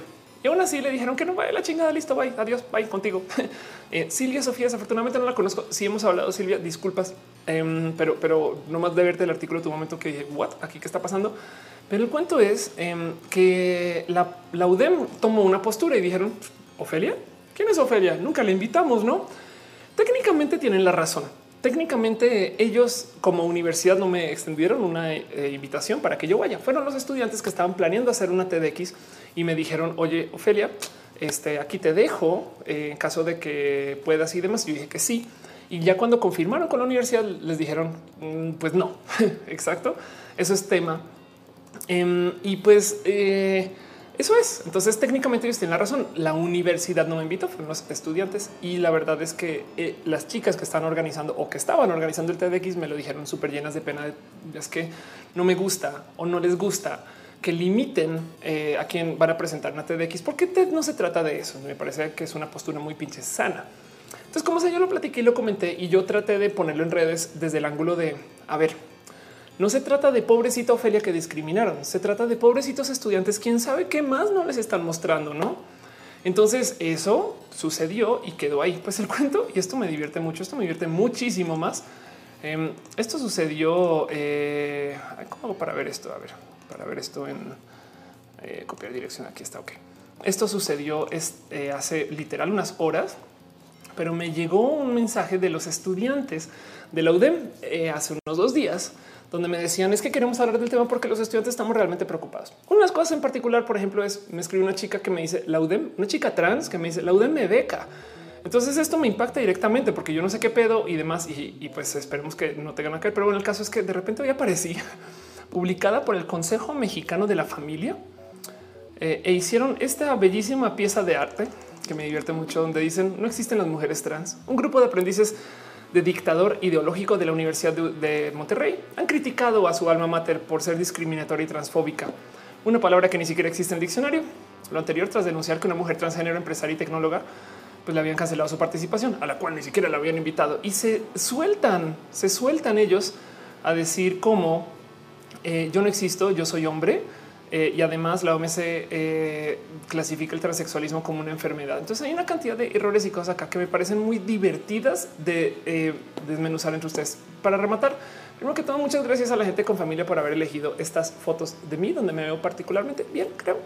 Em, o sea, bien pudieron haber usado cualquier otra cosa y tengo, tengo selfies horribles. Y digo, pues qué bueno, no me presentaron más o menos bien. Y dicen que justo em, debe de prevalecer el derecho humano a la libertad religiosa, la preferencia sexual, y dice por qué no es, qué no es un derecho humano. Entonces ese es como el punto de ellos. Entonces vamos a desmenuzar esto un poquito porque esto me interesa mucho desde el punto de vista de qué es lo que quieren comunicar las personas de con familia. La neta, si lo piensan, y es lo que yo les decía en redes sociales justo antes de entrar al show es técnicamente el mensaje es ok. Acá tenemos una persona que está enferma.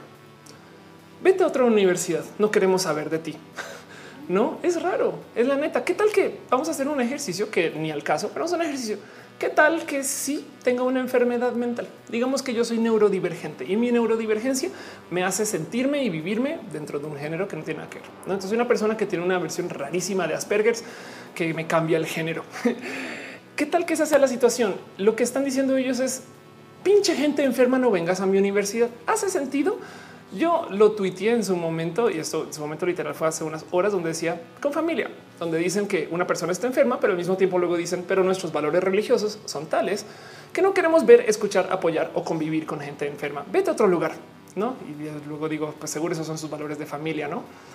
Em, eso, eso, eso yo creo que es uno de esos puntos en particular que digo, pues sí, si lo ponen a pensar, eso es lo que están diciendo las personas conservadoras, es o las personas de este tipo de organizaciones su punto de discusión es hay gente enferma y no queremos lidiar y compartir el planeta con gente enferma. Si ellos realmente digo, solo estoy haciendo el ejercicio si quieren verlo este, desde el debate, no em, desde lo legal, entre comillas, desde lo hablado, es, es como el ejercicio del discurso en particular. Quiero analizar su discurso porque lo que están diciendo su discurso es hay gente enferma en el planeta, pero no queremos vivir con esa gente enferma. Bye, no? Ahora bien, podría alguien decir, pues entonces por eso es que son las terapias de conversión. No, no necesariamente tiene que ser terapias de conversión ni cómo lidiar con esto, pero es un cuento de si fuera yo en silla de ruedas. Eh, entonces no, no queremos gente que no es natural. Eh, perdón, pero tú caminas eh, porque tú naciste caminando, que es falso también de paso. Pero pues, o sea, esas, esas silla de ruedas no, no la hizo Dios. O sea, solo te digo. Pues bueno, em, eso sucedió y luego me puse, me, me quise divertir con ellos un poquito porque a mí me divierte en general, cuando se acercan conmigo y me dicen es que usted es hombre y pues a veces les digo sí por o sea, pues primero que todo legalmente lo soy, no es un poco de karate verbal. Entonces les digo, a ver, no entiendo su punto. ¿Están prohibidos los hombres? Ellos dicen, eh, o sea, señor Pastrana, señor Pastrana. No, no, eso es lo máximo que tiene por amenaza. ¿Por qué podrían estar prohibidos los hombres? Y yo le digo, pues a ver, legalmente sí soy el señor Pastrana. No entiendo por qué se ahogan, no? Pues ya me quedé pobrecitos conservadores que tanto sufren y por tantas cosas, no? Entonces que no están listas por el mundo. Eh, muchas gracias a Lorian que dice Pastrana se refiere a que si es un hombre, entonces cuál es el problema con invitarlo? No, o sea, sin importar su sexo, debería tener el derecho de ser invitado sin ningún problema. Porque si lo ven de cierto modo, ¿cuáles son las dos cosas a nivel de comunicación que dice este aviso? Ok, primero que soy un hombre y segundo que estoy enfermo y por ende, entonces no debería de ir a hablar a la UDEM. ¿Qué, me pasa? ¿Hace sentido? Es piensen ustedes, el, quiero, quiero salirnos un poquito del insulto sino, sino realmente sentar cabeza con el argumento que están proponiendo. No es un, o sea, a lo mejor, a lo mejor y con familia son extremadamente feministas y no quieren a ningún hombre en la universidad. Entonces todo mundo, ¿qué te pasa? Tú eres hombre, no vengas, no alguna cosa así. Pero pues bueno, esas cosas, eso pasó y sucedió. Y ahorita mucha gente me está diciendo, ¿qué opinas? ¿Qué dices? No, o sea, ¿qué, sientes con eso y demás? Eh, yo lo que tengo que decir eso. Me pueden decir, hombre, todo lo que quieran. Em, pero, pero en últimas, pues lo siento, va a seguir siendo yo, ¿no? Y ese tipo de cosas me, divierte mucho que sucedan. Espero que no transcienda más. La verdad es que sí me da un poco de tedio estar enredada en todo esto. Em, hoy admito que alimenté al troll porque yo publico esto en mis redes, por ende los validé. Pero del otro lado, em, siento que, que se están ahogando en una bobada, ¿no? Y así las cosas. Pues así quería platicarlo con ustedes, ver ustedes qué sienten, qué opinan. ¿Cómo se siente con esto? Eh? La pregunta es, Em, afortunadamente, pues a mí me resbala todo esto, pero es un qué pedo con la gente. Están locos. En fin, Hígado de Pato dice: Me dieron un chingo de corajes de que lo leí en Twitter de Noelia.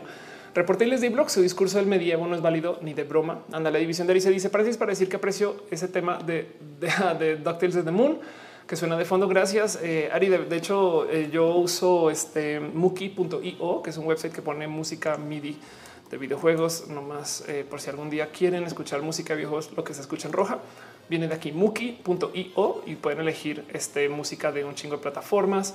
Y ahí está el player. Si quieren verlo, es como un Spotify de música de videojuegos, todo en MIDI.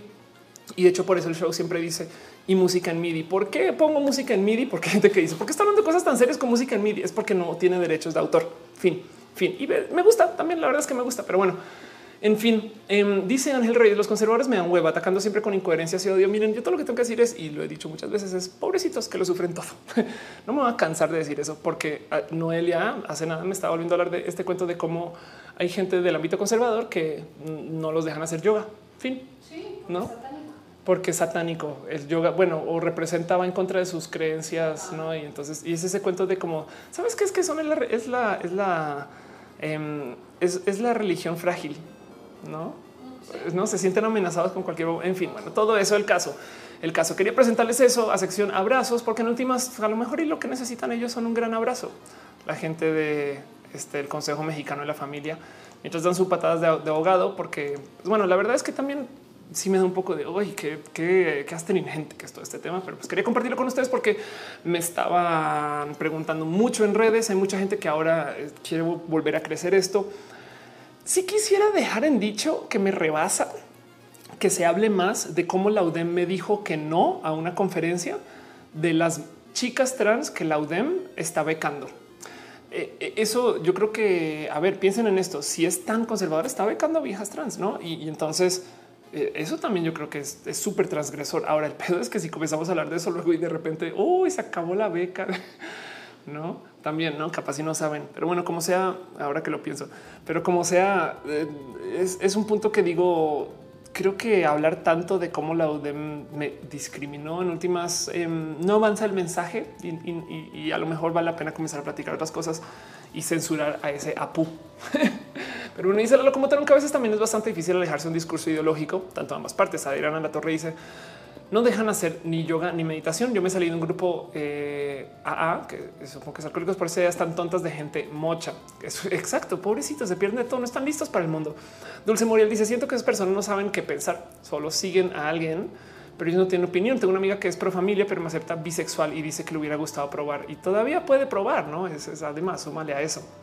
Karime Torres dice, es que ellos ni siquiera son la institución oficial como para que su pseudo comunicado tenga validez. Además, tienes toda la razón. Ani Surilobos dice conservadores. No, eso es discriminación al tope. Eh, eh, Adrián Torre dice eso ya discrimina. Si tengo X enfermedad, luego entonces me mandarán a la cámara de gases. así el discurso, pues así, ¿no? Y dice Monserrat Morato, y si nos contagian el odio, yo no abrazo gente de por sí y esa menos. Pues en algún momento vamos a tener que hacer las paces con ellos y ellas, ¿no? Y, justo el dilema, el dilema es más, hay un video muy bonito de Vox, voy a buscarlo, que, que levanta este tema. Em, el dilema eh, de el ser personas de la diversidad em, es que tenemos un problema muy cabrón eh, en general, en literal es, un poco filosófico. Vox, que es uno de esos canales que ah, veo mucho, eh, levantó un tema en particular acerca de cómo la gente del ámbito, perdón, la gente los republicanos, la gente, quisiera decir, derechistas estadounidenses, tienen la política muy rota. Entonces su argumento es, eh, presenta una cosa que eh, este, se llama, aquí está, ahí va, ahí va, ahí polarización asimétrica. ¿Qué es lo que está pasando según como lo presenta en este video? Que la gente de izquierda, estamos hablando de Estados Unidos, Em, básicamente no ha cambiado de parecer en muchos años y esto es una muestra tomada desde el 60. Entonces sí, sí hay muchos años en muestra, pero la gente de la derecha em, se ha alejado mucho. O sea, son bastantes veces más radicales los republicanos de hoy que lo que hubieran sido en el 60, mientras que del otro lado como que no ha cambiado mucho y eso entonces le llaman polarización asimétrica. ¿Por qué se da esto? En, este video en particular, curiosamente no lo levantan mucho, me, dio un poquito como de, de lástima. No creo que no le, no le atinaron bien al pedo aunque el video está espectacularmente bien hecho, muy bien argumentado y como siempre editado con eh, el cariño máximo. Pero hay un, a ver, a ver si lo encuentro por acá. Aquí está. Hay un cuento en particular acerca de cómo eh, la ideología en general de, la gente eh, de un partido versus la de otro partido em, se mueve de modos diferentes y es que ahí les va porque la gente de la diversidad tendemos a darle más espacio y oportunidad a la gente que no está en la diversidad. ¿Hace sentido? Nosotros somos tantitos, no siempre, yo sé que hay gente radical dentro de la diversidad, pero suele ser que estamos más dispuestos a decir, mm, a lo mejor, a lo mejor esa TERF es agresiva porque X, Y Z. Uy, a lo mejor ese señor este, es así de violento con las mujeres porque ABC, ¿no? Eh, a lo mejor si hiciéramos el ejercicio de ir a su iglesia, tal cosa y demás. Somos grupos incluyentes, mientras que los grupos excluyentes eh, básicamente quieren esta situación paradójica de hacer cosas de nicho que además quieren que sean masivas, no quieren que la iglesia sea masiva. La iglesia es un nicho. Eh, quiere que sea masiva. Es el mismo dilema del niño nerd que quiere que su juego, su videojuego sea solo para hombres, pero a la vez que sea masivo. ¿no? Entonces, em, eso, nosotras, eh, personas de la diversidad, suele ser, o sea, no es el caso global o estándar, no quisiera decir que es un caso global, no quiero entrar en absolutismos, pero suele ser que nosotros estamos tantito más dispuestos a eh, hacer pequeños ejercicios de empatía con aquellos que nos odian mientras que el otro lado ellos no. Y por eso es que hay polarización asimétrica. Entonces pasa algo similar con este cuento de eh, pues yo siento que la gente de Loden, bueno, pues ok, que tenga su lugar, no que tenga su espacio. Yo siento que la gente de estos grupos, pues bueno, vayan, hagan su locurita, no? Pero ellos están muy centrados en eliminar todo, no? Y eso es un poco rudo. Pero pues así dice Megan Herrera, por ejemplo, si dos heteros se besan en un bar gay no pasa nada, pero qué pasa si dos gays se besan en un bar hetero? Exacto. Selene Jocelyn dice hace unos días un chico que me seguía disque activista LGBT colgó un meme transfóbico, lo encaré, solo quitó sin una disculpa. Pues lo bueno es que lo quitó. Y pues ya, ya sabes, Matías Alfaro dice, me recuerda lo que pasa en Argentina. No quieren aborto legal, piden educación, les dan educación sexual integral, se enojan porque enseñan ideología de género, malditos conservadores. Sí, sí, no. Este puse un meme por acá muy divertido acerca de eso. Eh, a ver, of course, eh, Chile. ¿Cómo me divertí escribiendo esto? Porque además me desperté y dije, oh, esto sí, esto sí. Este eh, aquí está. Em, puse una foto en particular que para la gente que estudia ciencias y física y demás saben exactamente qué es, pero eso es el super cambio Kante. Estos son eh, ingenieros japoneses en un, digamos que entre comillas, estanque de agua súper, súper calladito, quieto bajo tierra. Y lo que en la pared esas bolitas son sensores y es una pieza de maquinaria espectacular que se llama el Super Kamiokande que básicamente eh, está ahí para detectar neutrinos. Supercad es una, es una pieza de ingeniería de no mames, güey, es, re bonito el super camión Candy y demás. Em, pero bueno, el caso es que me quise divertir mucho porque así se ve un poco, no es para que vean, es Science Beach. Este sí ¿eh? Es, es, básicamente un sistema de muchos, muchos, muchos pinches sensores, todos puestos uno, al lado del otro para detectar movimientos mínimos, pero mínimos en el agua. Si se ve desde afuera este, porque además esta cosa está bajo tierra, ¿no? Entonces yo decía, No sé si sabían, pero en Japón construyeron un sensor en una mina a un kilómetro de profundidad, en un depósito que tiene 50 mil toneladas de agua y consta de 11.200 fotomultiplicadores que son además extraordinariamente sensibles en sus paredes. Y todo esto lo hicieron para observar las ocho ocasiones en la historia donde un chile embonó. donde un chile le, embonó a otra persona y dijo, wow, no manches. Y los tienen documentados, los ocho momentos en el que el chile embonó y, ocho, son ocho, exacto. Sí, me acuerdo de la gran, me acuerdo de la gran observación del 62, em, eh, donde eh, justo alguien eh, le platicó un cuate acerca de las tortillas y dijo que las tortillas del norte de la Ciudad de México eran tan buenas como las de la ciudad del sur de la Ciudad de México. Y dijo, huevo, güey. Y, le embonó el chile. y las con queso sí, exacto. Me acuerdo. Eso es parte de esta observación. ¿eh? una bonita observación del 62. Está muy documentada y pues bueno, eso todo lo ven en el super cambio candy y así las cosas. Pero bueno, perdón, todo es un chiste muy clavado para lo que es. Federico de Misos dice recién llegó qué locura lo de Bolsonaro. Ya vamos a hablar de Bolsonaro, esas cosas. Dice Rodrigo Lir, igual checa el aparato para medir ondas gravitacionales, estar hipercongelado. El aparato es un vacío de varios kilómetros, mide la diferencia en dos halos de luz, totalmente de acuerdo. Y pues así la locomotora dice, no entendí, no te preocupes. Básicamente estoy diciendo un sensor así súper épico para medir esa vez que un chile le embonó a alguien, porque ya sabes que ningún chile le embona a nadie. Y así es el cuento. Pero bueno, en fin, eso es lo que es. Eh, va a seguir un poquito entonces con en esta sección de eh, balazos, abrazos, cosas que pasaron esta semana. Repaso. Dejo con ustedes un poquito la opinión acerca de la UDEM. ¿Qué piensan? ¿Qué sienten?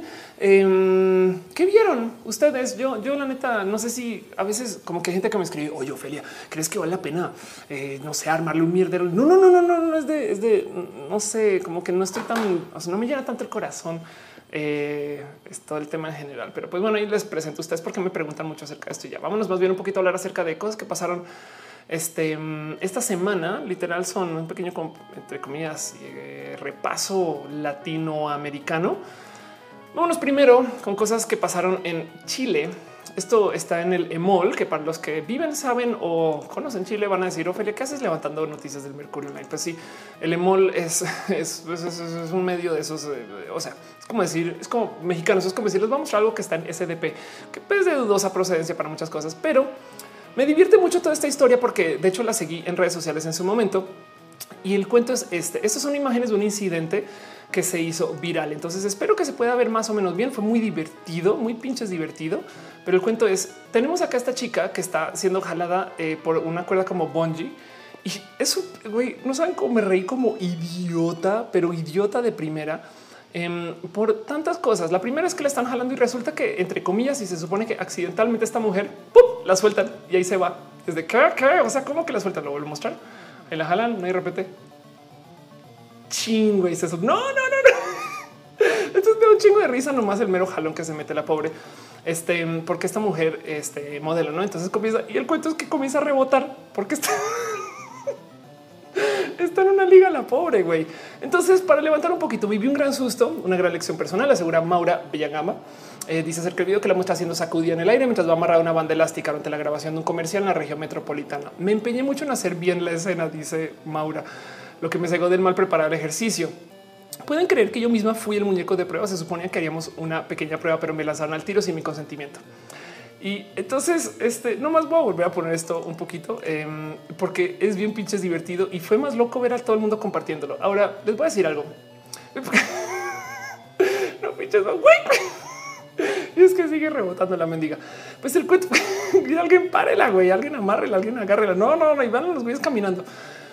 Entonces, hasta aquí la historia va y es, tiene un aspecto de diversión en últimas de la desgracia de la pobre.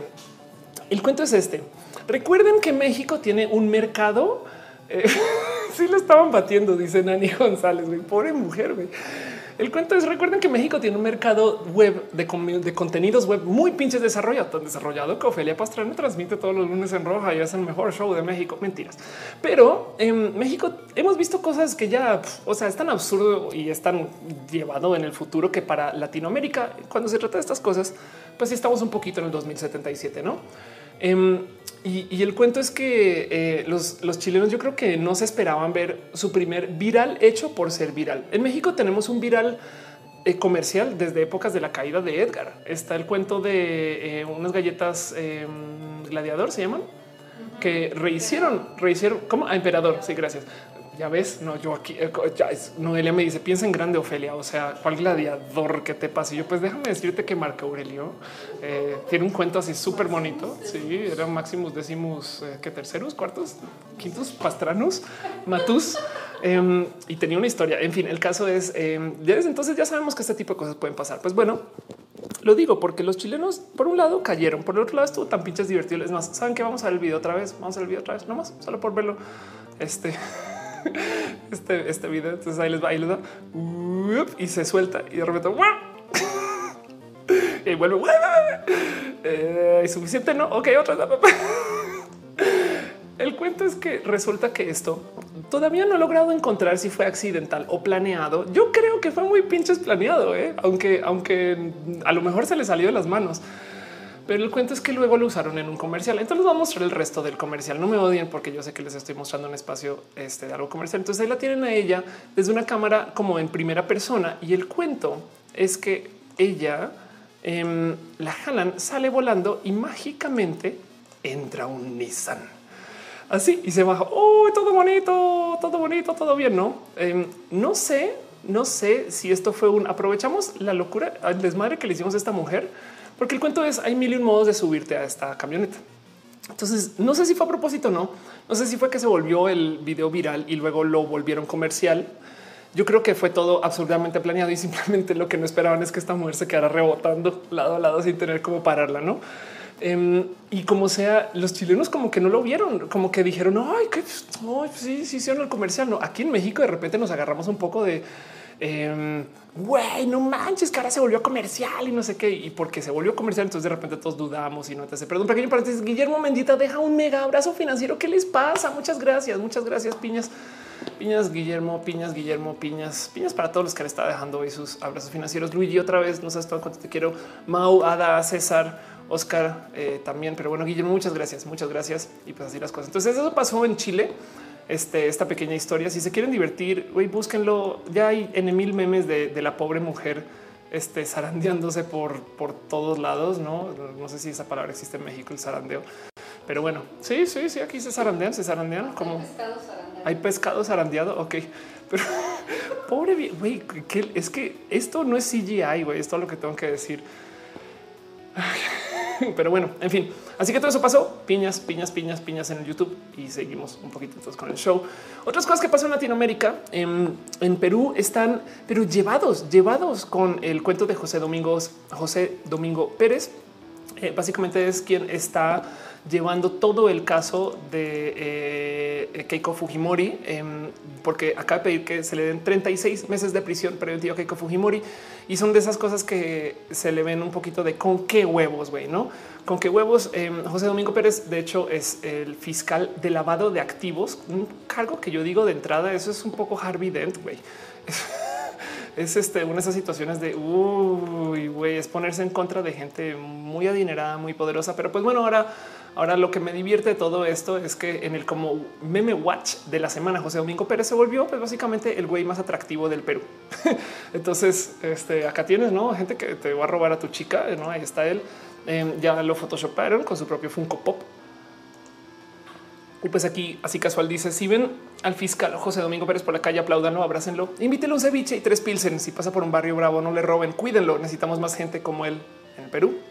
Y pues eso está pasando. Entonces, eh, así las cosas. Perdón. Eh, Lori Resendiz dice: ¿Cuál es el nombre de la página para escuchar música en MIDI? Es Muki, Muki.io, Muki.io. Este es más de, paso. Yo sé que lo digo cada vez. Eh, Muki, como lo ven ahí escrito, Muki.io. Eh, escríbele a Tomás Polak, Tomás Pojak en, Twitter, quien es el creador de Muki.io. Eh, es una persona muy bonita, eh, pues es muy bonita persona, también es físicamente atractivo, supongo, em, pero además es un muy buen programador y ha hecho cosas desde hace muchos ayeres. Entonces, conózcanlo, empápense de quién es Tomás y escríbale, díganle que gracias también por Muki estas cosas. Pero bueno, en fin, dice Dale Caro, Funcos de políticos, el futuro más rentable de los Funcos. Exacto, Funcos de los memes, pero es que ya hay Funcos de todo, güey. O sea, hay, no hay Funko de cuacarraquear, creo también. En fin, Este o cuacarraquear, cuacarraquear también. Él es como un funko. Él es como un ajá. Él podría ser un funko. Ustedes están preguntando quién es cuacarraquear. Eh, cuacarraquear este, es una persona espectacular que le tengo mucho cariño. Eh, quien no más para que vean. Esa es mi, teoría es que cuacarraquear es un funko. Este, y ahí lo bueno, Jorge es muy bonita persona también, amigo del show. Yo le tengo mucho cariño, le he seguido mucho su canal. Ahora se volvió súper importante porque está haciendo cosas bien pinches cool con este Cinepolis y. Pero bueno, el caso eso es Coca y así las cosas. El caso él también hace cosas con Funko y por eso digo que ahora a lo mejor es él. Dice Enrique acá, ¿cómo busco el video de la chica rebotando? Eh, yo creo que lo mejor es buscar las palabras. Este Maura Bella Gamba, Bella Gamba, ahí está. Entonces ahí te muestro otra vez Maura Bella Gamba. Eh, a lo mejor si pones eso solito ya aparecen todos los remixes y así las cosas, pero bueno. Dice en la locomotora, yo ya vi un Funko de López Obrador, no lo dudo que hay Funko de López Obrador. Y pues así dice el lineante, el único Funko que necesito es uno de off. Oh, sería súper bonito. Em, dice Rodrigo Lira, Funko de memes y políticos, permítame lo que voy a vomitar. Ay, tú deja, tú deja, deja que la gente sea feliz. Y mm, están discutiendo el tema de embonar el chile, porque claro, hay gente que por fuera del de el, este, el, país no saben lo que es embonar es, es cuando estás de acuerdo con alguien. Pero bueno, en fin. Otra cosa que sucedió, ah, vean, ahí están los de los tamales oaxaqueños. Este me divirtió mucho. Me mandó un amigo un video de, es más, lo voy a buscar, eh, eh M. Lozano 9. Vamos a ver si es. Eh, me mandó un video de, mm, de cómo eh, en Oaxaca, donde, donde vienen los tamales oaxaqueños. Esto es muy pinches divertido. Igual y si lo quieren escuchar, Em, el de los tamales no hace playback, porque este güey sí está diciendo, literal, tiene la bocina en la mano ¿no? y dice, no, este, pásale usted por sus ricos y calentitos tamales de acá. En fin, este, entonces, pues eso me divirtió mucho. El caso es que está pasando el tamalero aquí, las cosas en fin pasan. Recuerden, recuerden comer durante este show. Volviendo a temas y demás. Otra cosa que pasó esta semana, de las cuales yo creo que vale la pena platicar y demás en este como pequeño repaso latinoamericano. Ahorita vamos con el más cabrón de todos. Em, Ecuador oficialmente rompe relaciones diplomáticas con Venezuela. Esto es sumamente importante porque tengan en cuenta que Ecuador es uno de estos países que ha estado recibiendo venezolanos y justo el tema aquí es Venezuela ha estado muy en debate con que si sale o no sale gente, no ha querido aceptar formalmente que hay gente que está emigrando en esas cantidades. Luego eh, hay detractores que lo que están diciendo es que no, pues es que la gente que salió son los que emigraron hace unos años, entonces están devolviendo a sus países, por eso se ven esos números y demás. Y el cuento es que básicamente le dieron un poco como de maltrato político a Ecuador y, literal anunciaron que eh, rompen relaciones formales. Esto en vísperas de cómo Maduro viene a México con parte de un acuerdo este, que también está dentro de eh, ese sistema de relaciones entre países. Entonces, yo la neta, neta, no sé qué pensar acerca de el que se le invite a Maduro a venir a México, porque en últimas, también en últimas, eh, yo creo que tener más acuerdos y relaciones y pláticas y demás. Eh, ayuda en vez de distanciar, aunque pues ya ven que Ecuador ya se fue a esa situación, aunque del otro lado también técnicamente esto es una validación de México a Venezuela por las cosas que hace Venezuela y Venezuela no es exactamente conocido por estar haciendo las cosas bien. Entonces dejo eso un poquito como su eh, opinión. Yo creería que eh, en últimas eh, no hay nada que podamos hacer acerca de si invitan o no a Maduro. El mero hecho de que ya se hable de Maduro, yo creo que va a comprobar que entonces ah, lo van a invitar con más ganas y eso hace sentido, no? Porque lo que van a decir es oh, pues, la oposición no quiere que vengas. Entonces ahora con más ganas hago que vengas y ese tipo de cosas. Así sea gente que también sea pro López Obrador y demás. Y pues bueno, este el cuento es que el debate es eh, Venezuela está diciendo que en Ecuador mienten acerca de esos números y pues técnicamente están rotas esas, este, eh, esos como acuerdos y demás. Eh, hablando de Venezuela, justo, bueno, más bien ese como esa línea de comunicación, por así decir, no? Hablando de eso, em, más bien también dejo, quiero dejar así un poco en dicho lo complejo que es Venezuela en general, ser venezolano en particular. Neta, mis respetos. Muchas gracias a la gente que me ha escrito con toda esta información también. Pero no sé si sabían que eh, Trump en algún momento dijo no, pues es que eh, la caravana de migrantes está sucediendo porque Maduro la planeó. Trump, acuérdense, está preparando su sistema de elecciones y entonces no ha hecho más que querer asustar a todo el pinche mundo. Acaba de hacer la locura más loca de todas, que es enviar gente militar a la frontera. Entienden ustedes que esto es enviar gente que está preparada para entrar en un avión este, eh, bombardero a un país que está al otro lado del mundo a meras horas de que se les dé la orden, em, hacer un proceso de extracción donde tienen todas las armas, acceso a equipos, donde tienen toda esta preparación y demás para enfrentar y batallar contra pobres personas que vienen caminando desde Centroamérica hasta eh, Estados Unidos y eh, hay mucho que hablar acerca del tema de la caravana. Yo tengo enredado con la caravana nomás este cuento de cómo México no es un país viable para su plataforma, la neta. No, eso sí me rompe un poquito. Oigan, México está chido, no, güey. No, vamos a Estados Unidos, no más, no? Y eso también me un poco de como que les pierdo un poquito de eh, empatía con, con, ese mensaje de Estados Unidos, México no es opción.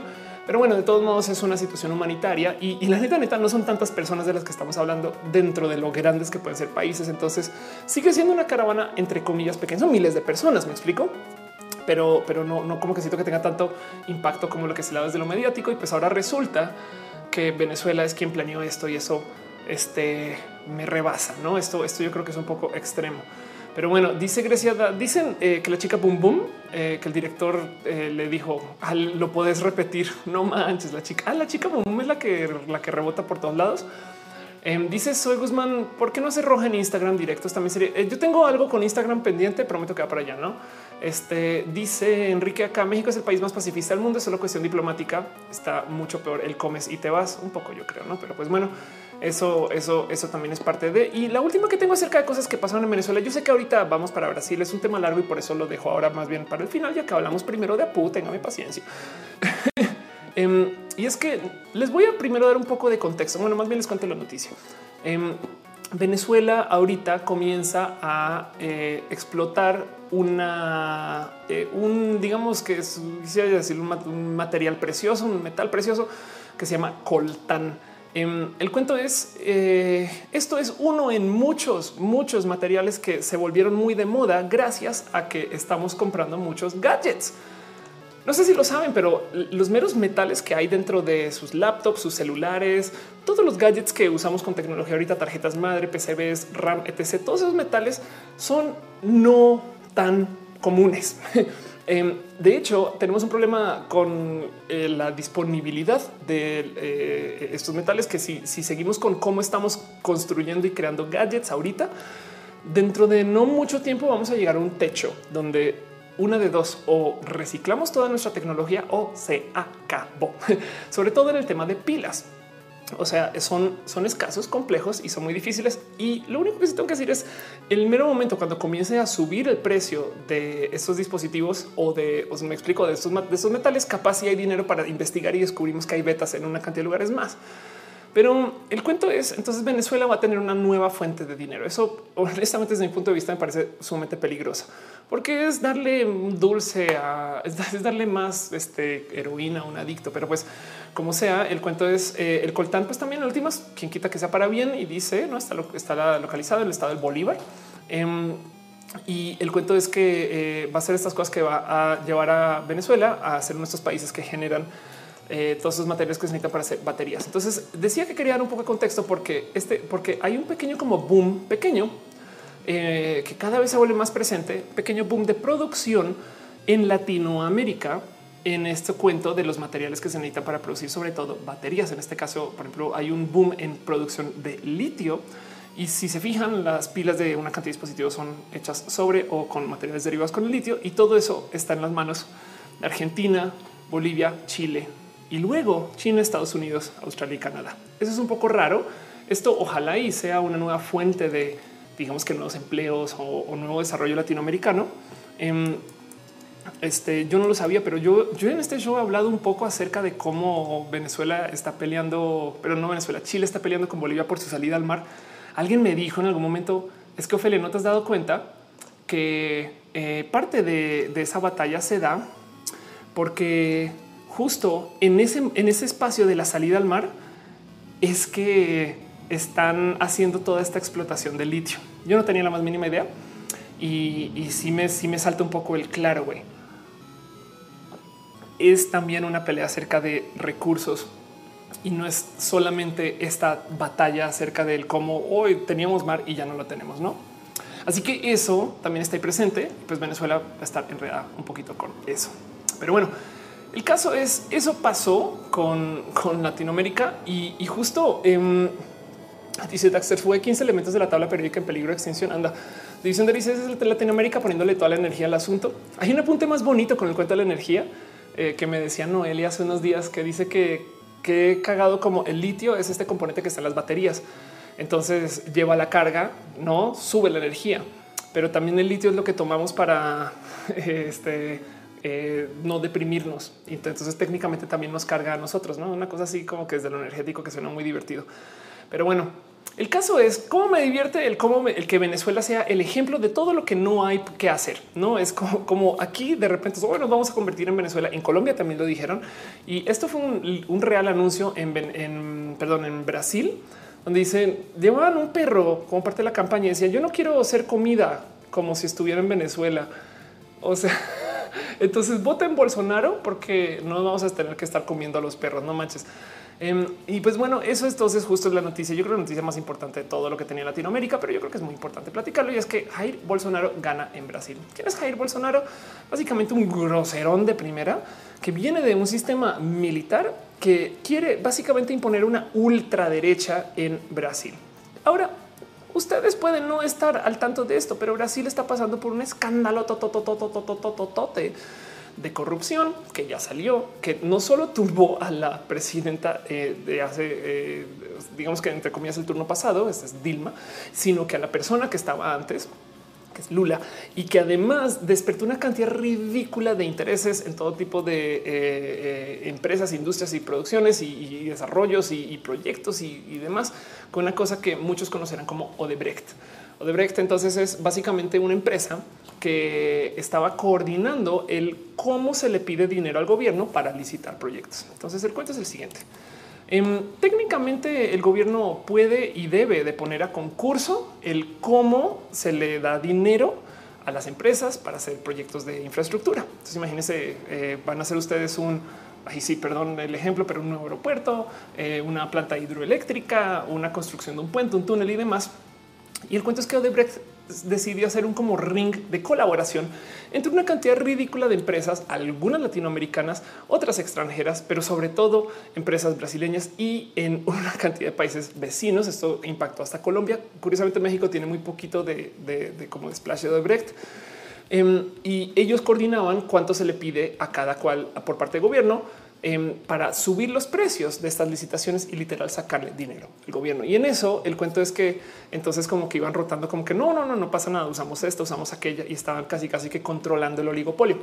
El cuento es que eh, sacaron una cantidad ridícula, absurda de dinero. Hace nada un cuento de eh, una operación eh, de captura donde levantaron una cantidad de personas que estaban enredadas con esto y uno de estos directivos comenzó a hablar a cambio de reducción de años de libertad y están soltando la sopa con todos los corruptos en Latinoamérica. Y todo esto está pasando en Brasil y Brasil comenzó a tener una cantidad de desmadres ridículos de desorden con proyectos que se cancelaron, proyectos que impactaron directamente a el bienestar de muchas personas. En Brasil, de hecho, estaba construyendo una planta nuclear. Imagínense qué miedo que se encuentren problemas de corrupción extrema en el desarrollo de una planta nuclear. Entonces, eso, eso, eso eh, es parte de estas cosas que dan mucho miedo y, y por consecuencia tienen esta bajísima autoestima de que las cosas están demasiado locas. Quiero decirlos Sí, Colorful dice cuál poquito de Odebrecht. Digo poquito relativo a lo que pasó en los países de Latinoamérica. ¿eh? Si también tienes toda la razón, no sé cuál poquito. No, yo, oh, no, pues acá pues, mis, millones de dólares. ¿eh? O sea, o sea, son solo unos millones, o sea, un, miles de millones acá, miles de millones allá. no es nada. ¿eh? Bueno, el cuento es que eh, justo em, Brasil, si quieren verlo, es que quiero explicarles un poquito por qué chingados apareció Bolsonaro, dónde llegó y por dónde va. Este güey es eh, de modos muy bíblicos el gran castigo del padre. Es paternal. En mi interpretación de todo lo que está pasando con Bolsonaro es que la gente está diciendo, güey, la fiesta estuvo muy loca, se permitieron demasiados desfalcos y necesitamos que venga alguien serio, seco y nos ponga en régimen, básicamente. Del otro lado, em, la persona que estaba llevando la... Eh, este, digamos que el otro partido eh, que, está llevando la otra mitad de la elección, una persona que técnicamente se estaba presentando como sí, esto soy yo, pero realmente yo represento a Lula. Lo que pasa es que Lula está preso.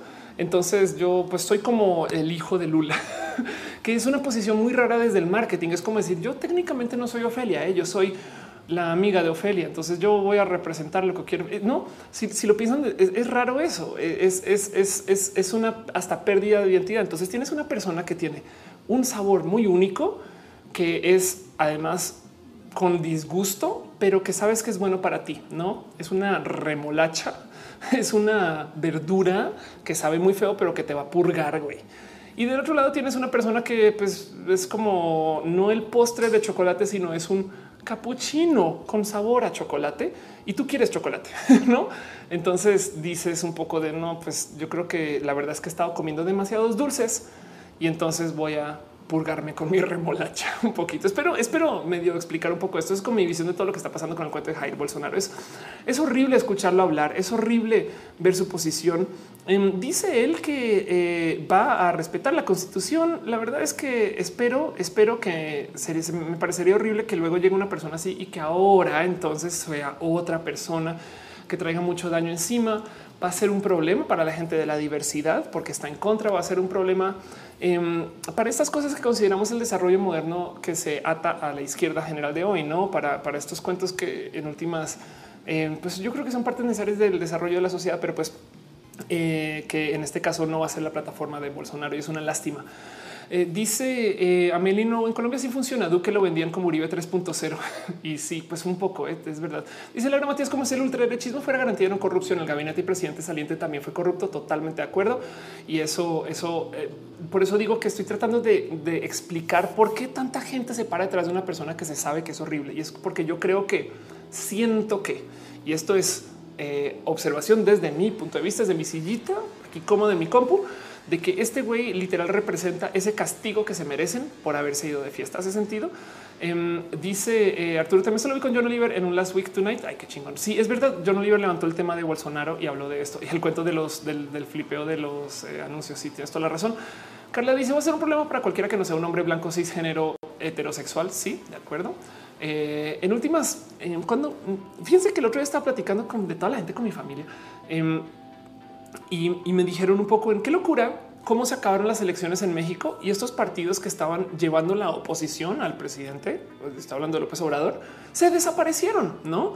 Eh, tú tienes que los dos grandes candidatos, por así decir, porque era como 1.2 eh, grandes candidatos eh, oposición de López Obrador, literal se fueron del país y no dicen nadie demás. ¿Tú creerías que si ellos realmente estuvieran casados con la causa, estarían ahorita trabajando para hacer la oposición desde afuera de la presidencia? ¿En ese sentido?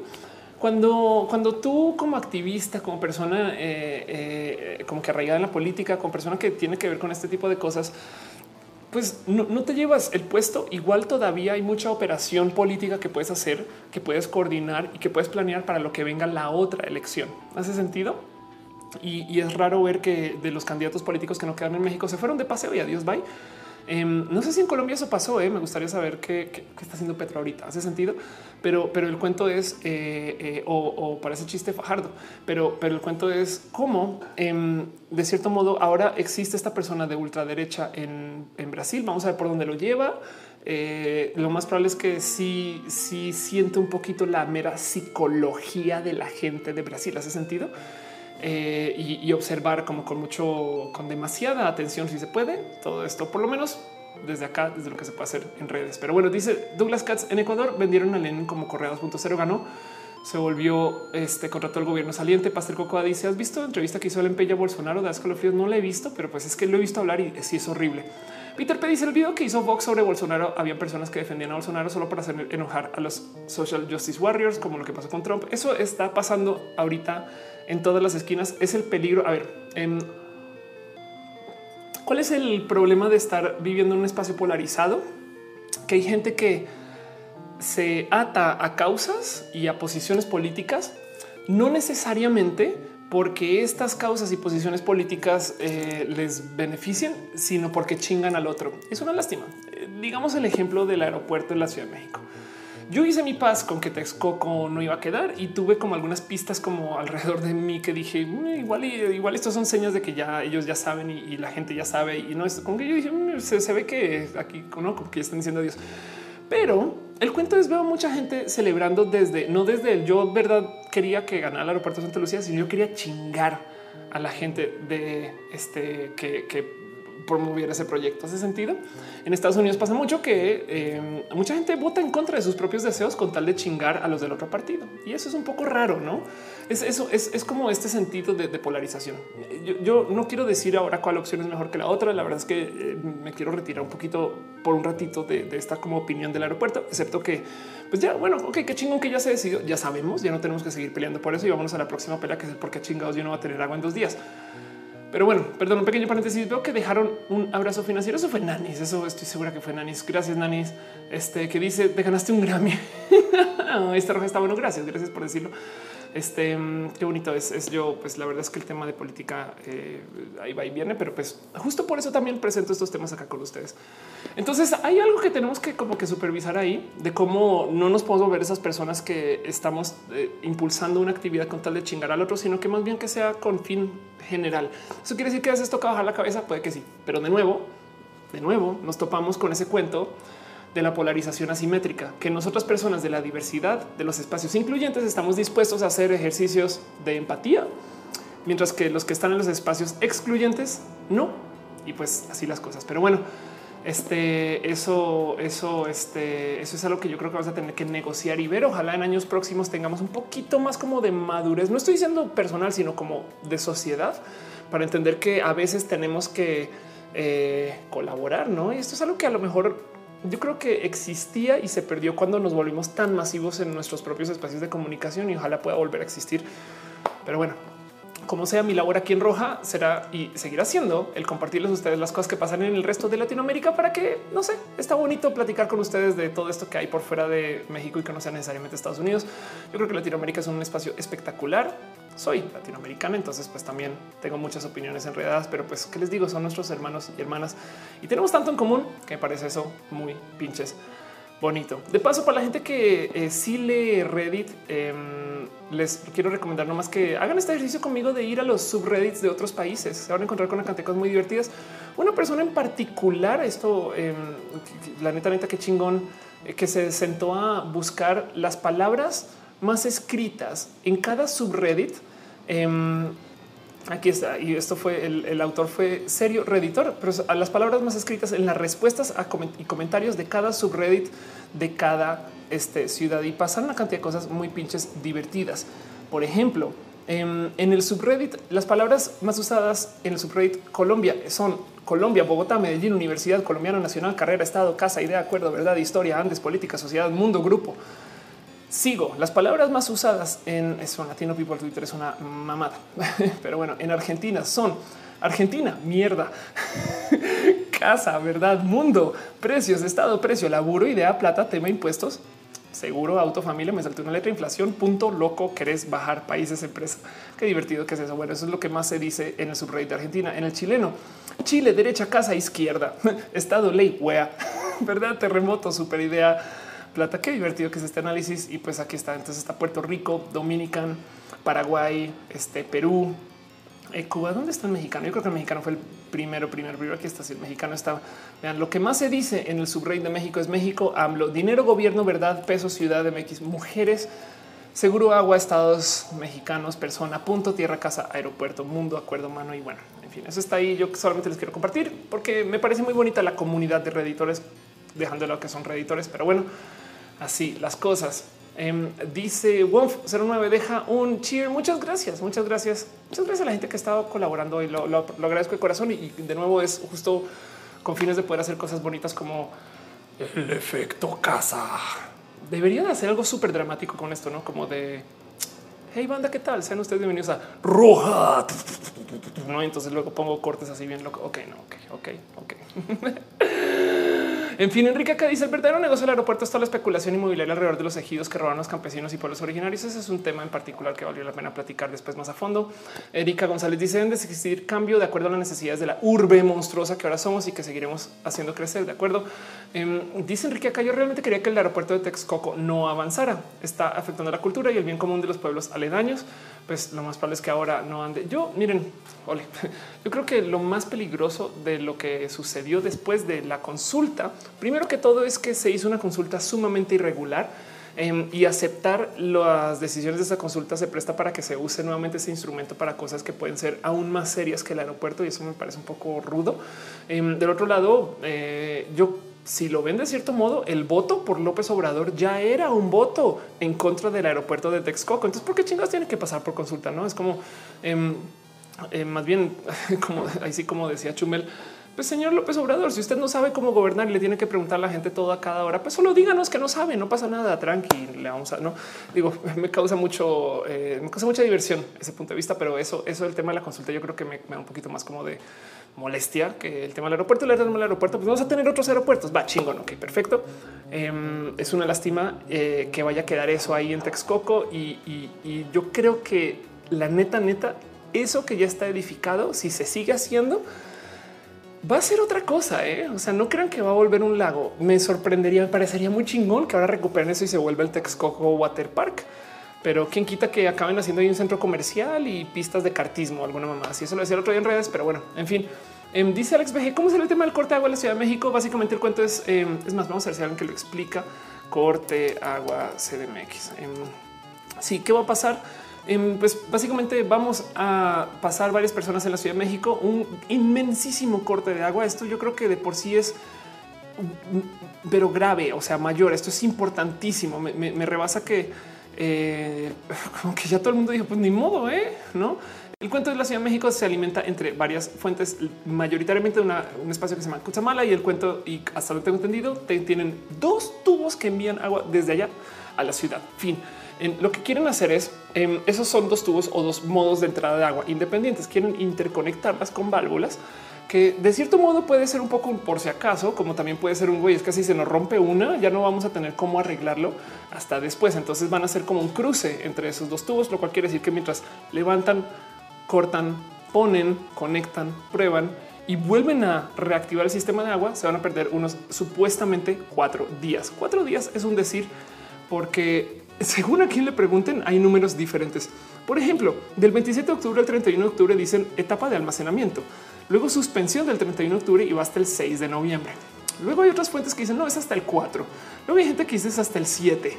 Em, como sea, aquí está, esto es animal político el 31 de octubre, el servicio suspende a las 8 de la mañana el 31 de octubre, que es ya casi primero 2 de noviembre. No va a haber servicio en 13 alcaldías de la, de la capital, 13 municipios del Estado de México. Luego el 3 de noviembre concluyen los trabajos de mantenimiento del Cutzamala. Y aquí es donde yo digo, ay, ajá, que dice que tres ya concluyen, no? Entonces esperemos, esperemos con eh, esta malicia indígena este, que bien nos cae, eh, bien dominamos y manejamos, que esto sea para después del 3 de noviembre, pero como sea el 4 dicen comienza el llenado de las redes primarias de la ciudad, como los tanques. Y luego el 5 y el 6 de noviembre vamos a tener este agua supuestamente normalizada. A ver qué pasa de aquí es entonces, gente, tengan agua, tengan agua con ustedes. Se los super prometo que van a poder conseguir agua si salen con dinero a comprarla al que al Oxxo, que la este, que el garrafón, que no se lo supermento que no puede conseguir, pero ahora sí tengan agua en casa, no planeen un poquito y así las cosas. Em, y yo le decía a Noelia el otro día, yo desde ya no me estoy bañando eh, para entrar a la costumbre, para ensayar, em, para poder tomar fotos en los memes. Mentiras, mentiras. Dice Nani, vete, vente a bañar a mi casa. Estás en Bogotá, Nani, y, ya vengo, pero es más, te digo algo, estás en Bogotá y no hay aeropuerto. Mentiras. Dice Melichan, este, eh, pues es que changos, la idea sería defender que el lago vuelva al 100. El chiste es no poner el aeropuerto, pero es que ahí no se perdió el lago. El lago ya está perdido, es una lástima. Pero a ver qué pasa, a ver qué pasa. Estoy totalmente de acuerdo contigo, Meli. Yo creo que lo triste de toda esta situación es que no tuvimos ni aeropuerto ni lago, no? Pero eso es porque yo eh, mentalmente estoy siendo así súper vengativa. La verdad es que si tenemos un lago sería causal de celebrar y yo, yo tengo que bajar la cabeza ante eso y eso haré. En fin, Dice Luis Túa en las alcaldías Miguel Hidalgo y Cuauhtémoc habrá agua hasta como por el 7, porque son las delegaciones más alejadas del sistema Cutzamala. Ándale. Dice eh, Selene Jocelyn, el día de los muertos de Seth. está muy bueno eso, ¿eh? sí, está muy bueno. Yo me puse un chiste bonito en Twitter donde decía que el lago de Texcoco se va a llenar con las lágrimas de toda la gente que apoyaba, apoyaba el aeropuerto en Texcoco. Em, pues igual y podemos vivir de nuestras lágrimas esa semana y así las cosas.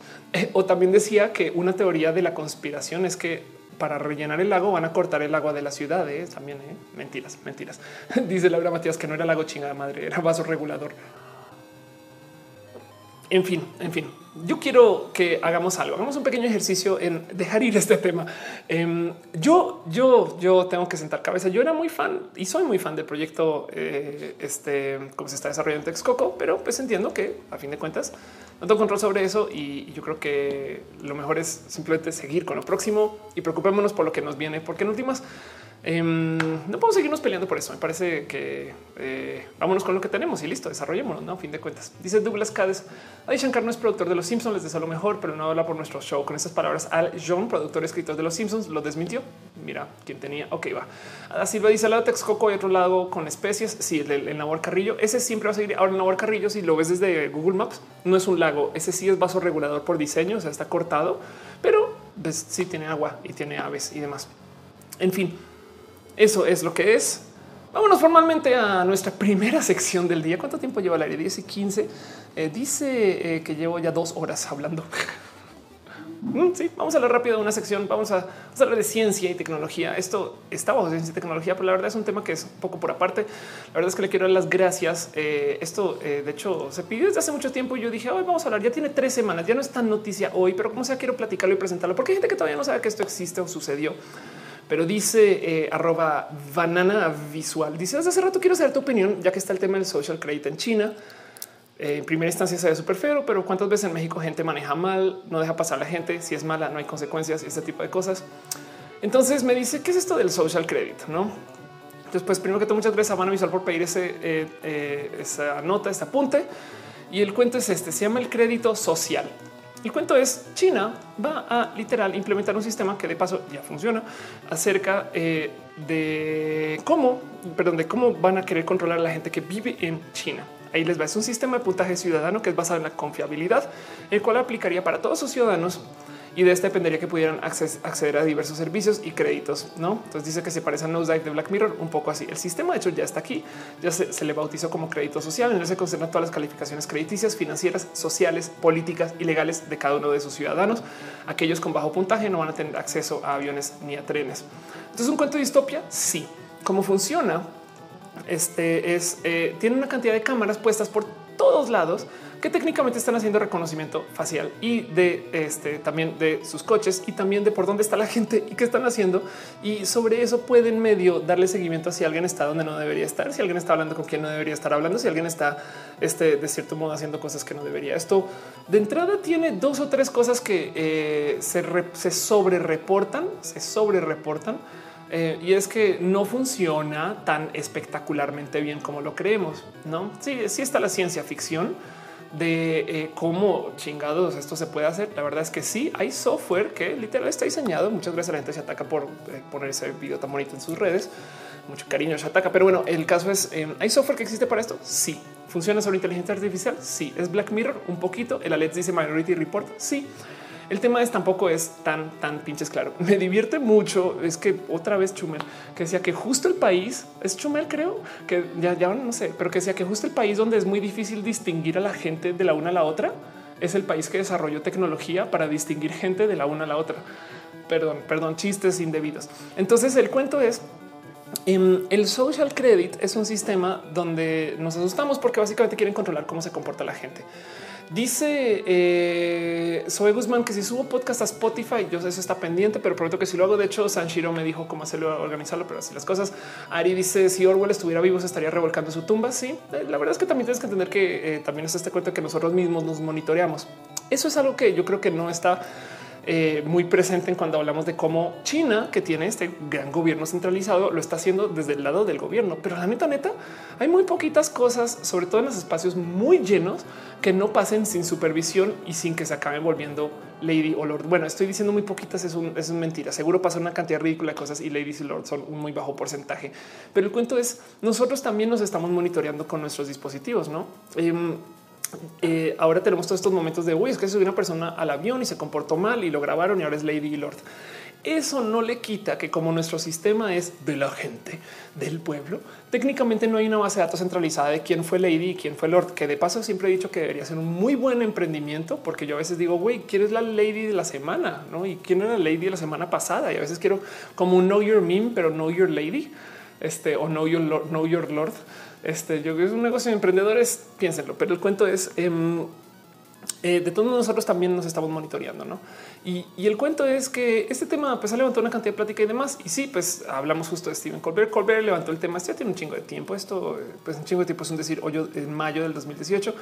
Em, pero donde dice justo que el cuento es controlar el crédito y, parte del eh, por qué lo quiero presentar acá es porque, pues, por un lado, sí es verdad que eh, que esto es un tema en particular del cual vale la pena que nos asusta un chingo porque la tecnología así del control nos asusta un buen, pero que no se nos olvide que hay una cantidad ridícula de, eh, de, control por fuera sin el uso de la inteligencia artificial. No sé si sabían esta famosa ley eh, en Singapur, donde técnicamente no puedes, eh, a ver cómo es, no puedes comer chicle, no creo que no puedes tirar en la calle Em, pero eso, es esta ley famosa acerca del, comer chicle, donde supuestamente desde 2004 ya puedes pedir con permiso de un doctor o un farmacista eh, eh, eh, goma este, dental ¿no? o, terapéutica, pero el resto técnicamente no puedes comer chicle. Em, ese tipo de cosas existen. Les voy a contar una pequeña historia que es un poco aledaña a este cuento. Y hay que entender que China es un lugar diferente. Primero que todo, porque hay tantas pinches personas, tantas pinches personas. dice la división de Dice no, you lady suena como una app de citas de dudosísima, dudosísima reputación. ¿eh? Sí, eh, un poco. hay un chiste transfóbico por ahí también, pero no lo voy a contar. Y entonces el cuento es em, que eh, cuando yo estudié en Australia, estudié en la Universidad de Sydney. De paso, le tengo mucho cariño a la Universidad de Sydney. Es, como pues es, de cierto modo mi alma mater. De aquí, de aquí es donde aquí es donde yo hice mi maestría. Y en la Universidad de Sydney, para que vean lo divertido que es este lugar, primero que es un poquito como ir a, si es ir a ver un edificio de Harry Potter y tienen una cantidad de historias que contarles de esto, quizás algún día en otro espacio que no sea en roja. Pero el cuento es que en la Universidad de Sydney em, eh, tuvo una historia muy bonita con una persona, una inmigrante china. Hay mucha gente eh, que viene de China y eh, bueno, que va de China a Australia. ¿Por qué? Porque pues, simplemente pueden viajar. Em, de hecho, tienen un problema muy cabrón de como sobre inmigración. Cuando yo fui, que esto ya tiene un rato, esto habrá sido 2007, 2006. Eh, me acuerdo que mis salones eran de 60 estudiantes, 40 eran asiáticos y de los 20 que quedan, 10 eran latinoamericanos de naciones varias y de los 10 que quedan eh, eran como cinco gringos y tres australianos. Era muy pinches difícil encontrar a una persona australiana de segunda generación ni hablar. Em, y la gran mayoría era asiática. Y de hecho, yo me acuerdo que creamos esta como, como con mis amigos en ese entonces, está como este juego eh, o esta costumbre de tratar de identificar de qué nación asiática era cada quien. Vemos a la gente pasar, ah, ese es coreano, no? Este, ese es japonés, no? Y, si hay una cantidad de, distinciones muy divertidas que son todas muy estereotípicas y que no creo que valga la pena platicar, excepto que quizás decirles que la gente de China eh, que es el punto de lo que les quiero presentar, es la gente de China en ese entonces, esto en el 2007, era muy nueva al mundo. Entonces tenían todo tipo de cosas divertidas, como eh, una cantidad ridícula de pudor con mostrar piel. En Australia brillaban mucho porque eh, tenían como este cuento de, oh, está mostrando la muñeca, ¿no? Entonces, qué pena. Todo esto es mi observación, es completamente anecdótico, es estereotípico además, y pues claramente puede haber cambiado los últimos 12 años, así que tomen esto con una tonelada de sal. Pero hay un cuento particular de una chica que venía de esta China muy rural que había llegado a Australia y que yo vi por primera vez en la vida probar la pizza. Yo le conté esta historia a Noelia hace unas semanas y, de vez en cuando se vuelve a asomar un poquito como nuestras conversaciones.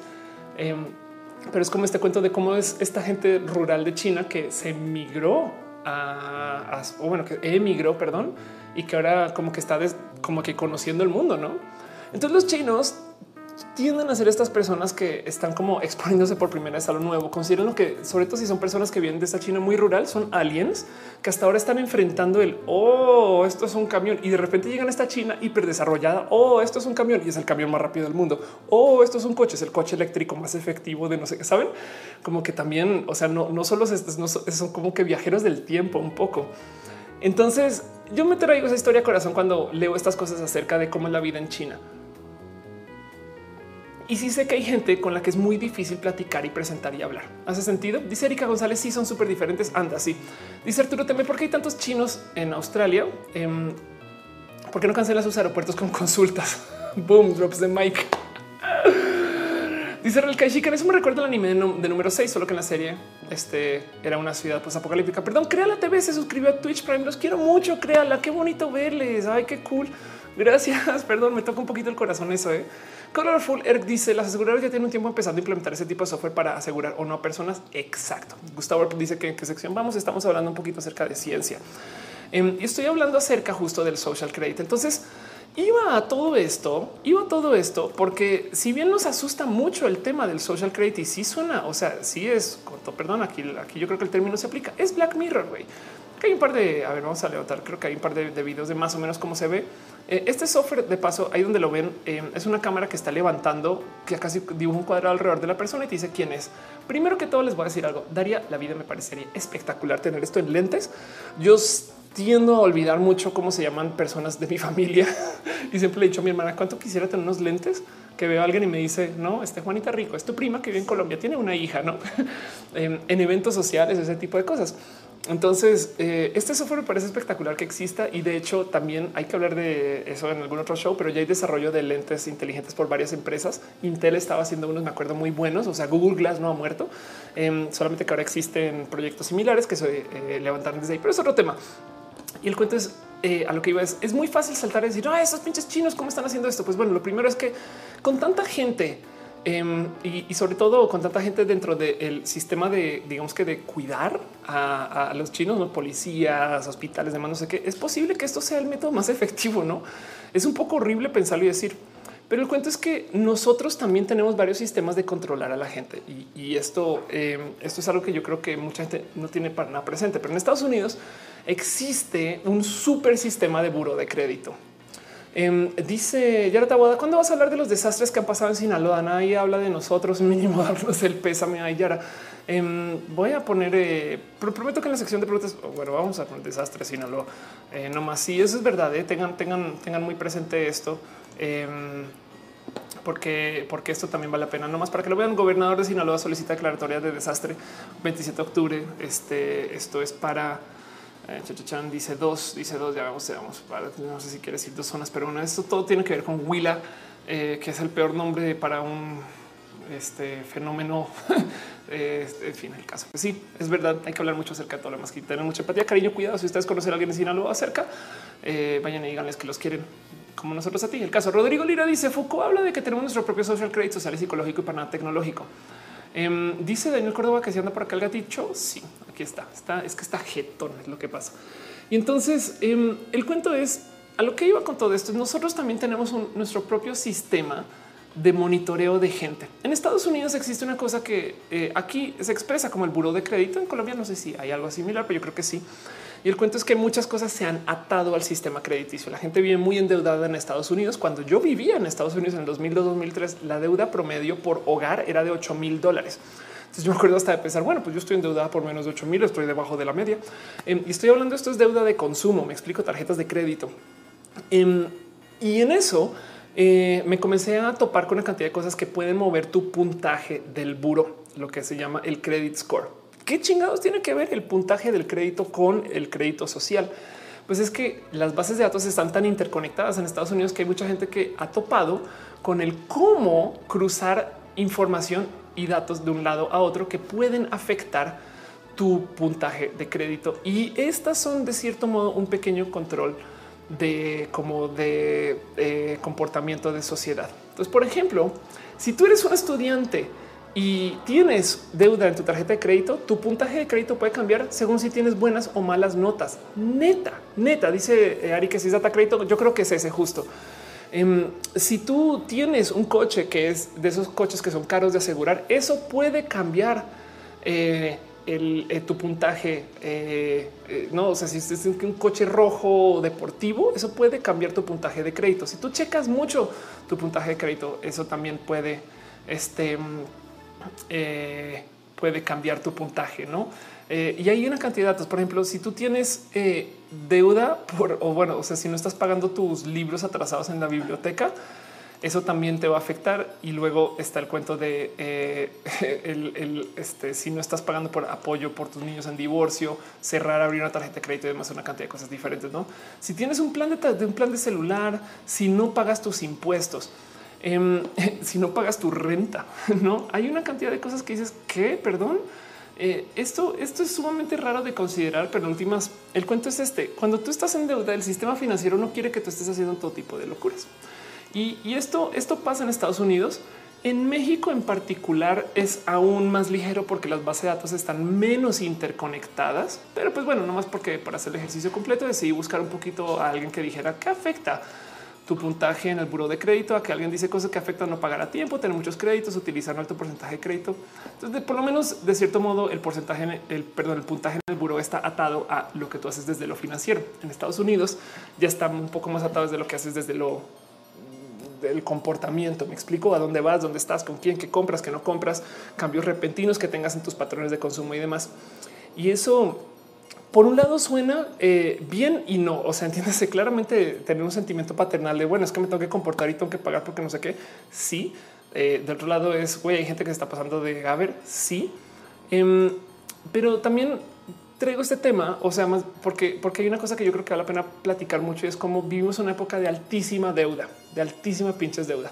Dice Enrique acá todo ese valor social siempre ha existido y ahora se está tecnologizando y eso es verdad.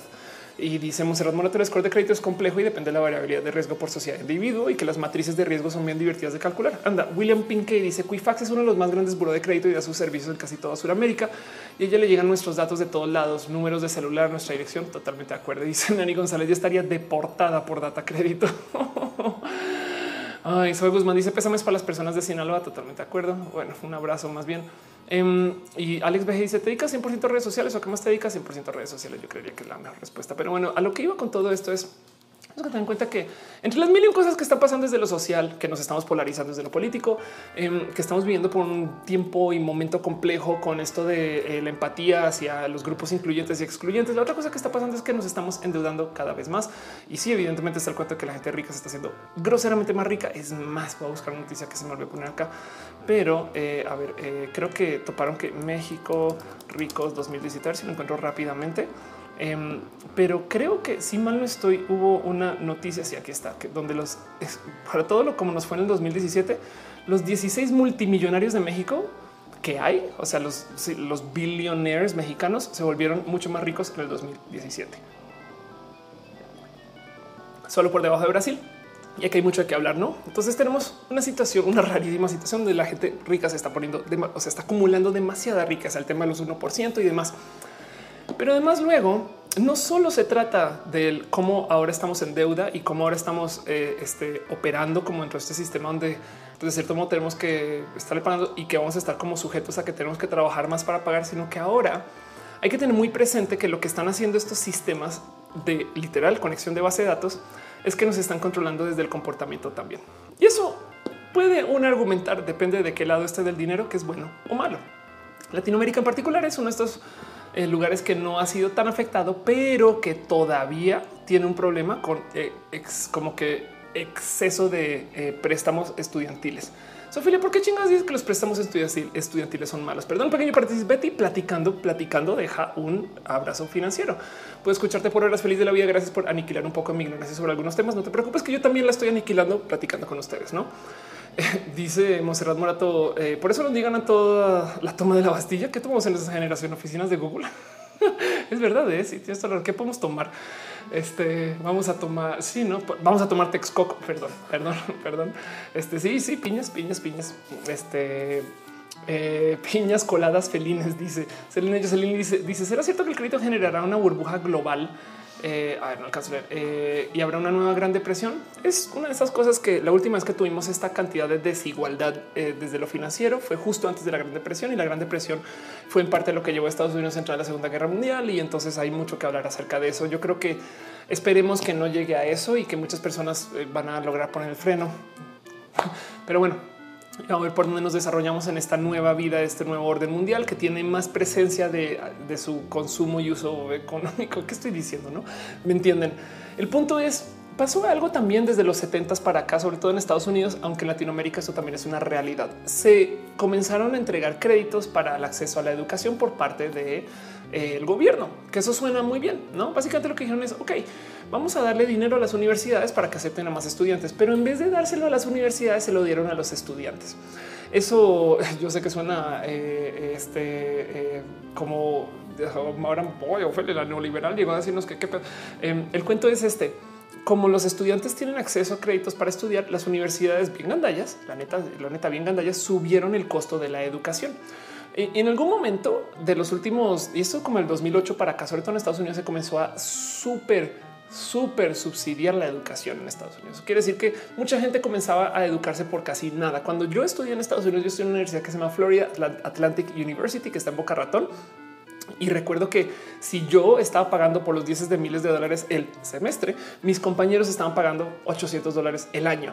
Y era muy injusto eh, tener este tipo de pláticas con ellos porque es decir, pues bueno, en últimas, este, eh, tú sostienes la universidad. Me decían, yo no, tu gobierno también lo paga, ¿sabes? Em, y lo que acabó pasando es que como se volvió tan cara la educación, entonces se tuvo que dar más préstamos, entonces como se dio más préstamos, entonces acabaron endeudando muchas personas. El caso es que la deuda estudiantil estadounidense está en un espacio espectacularmente grande. ¿no? O sea, tenemos deuda que nunca antes se había eh, visto, considerado para, algo que, yo creo que no, no entiendo por qué no es más noticia, ¿no?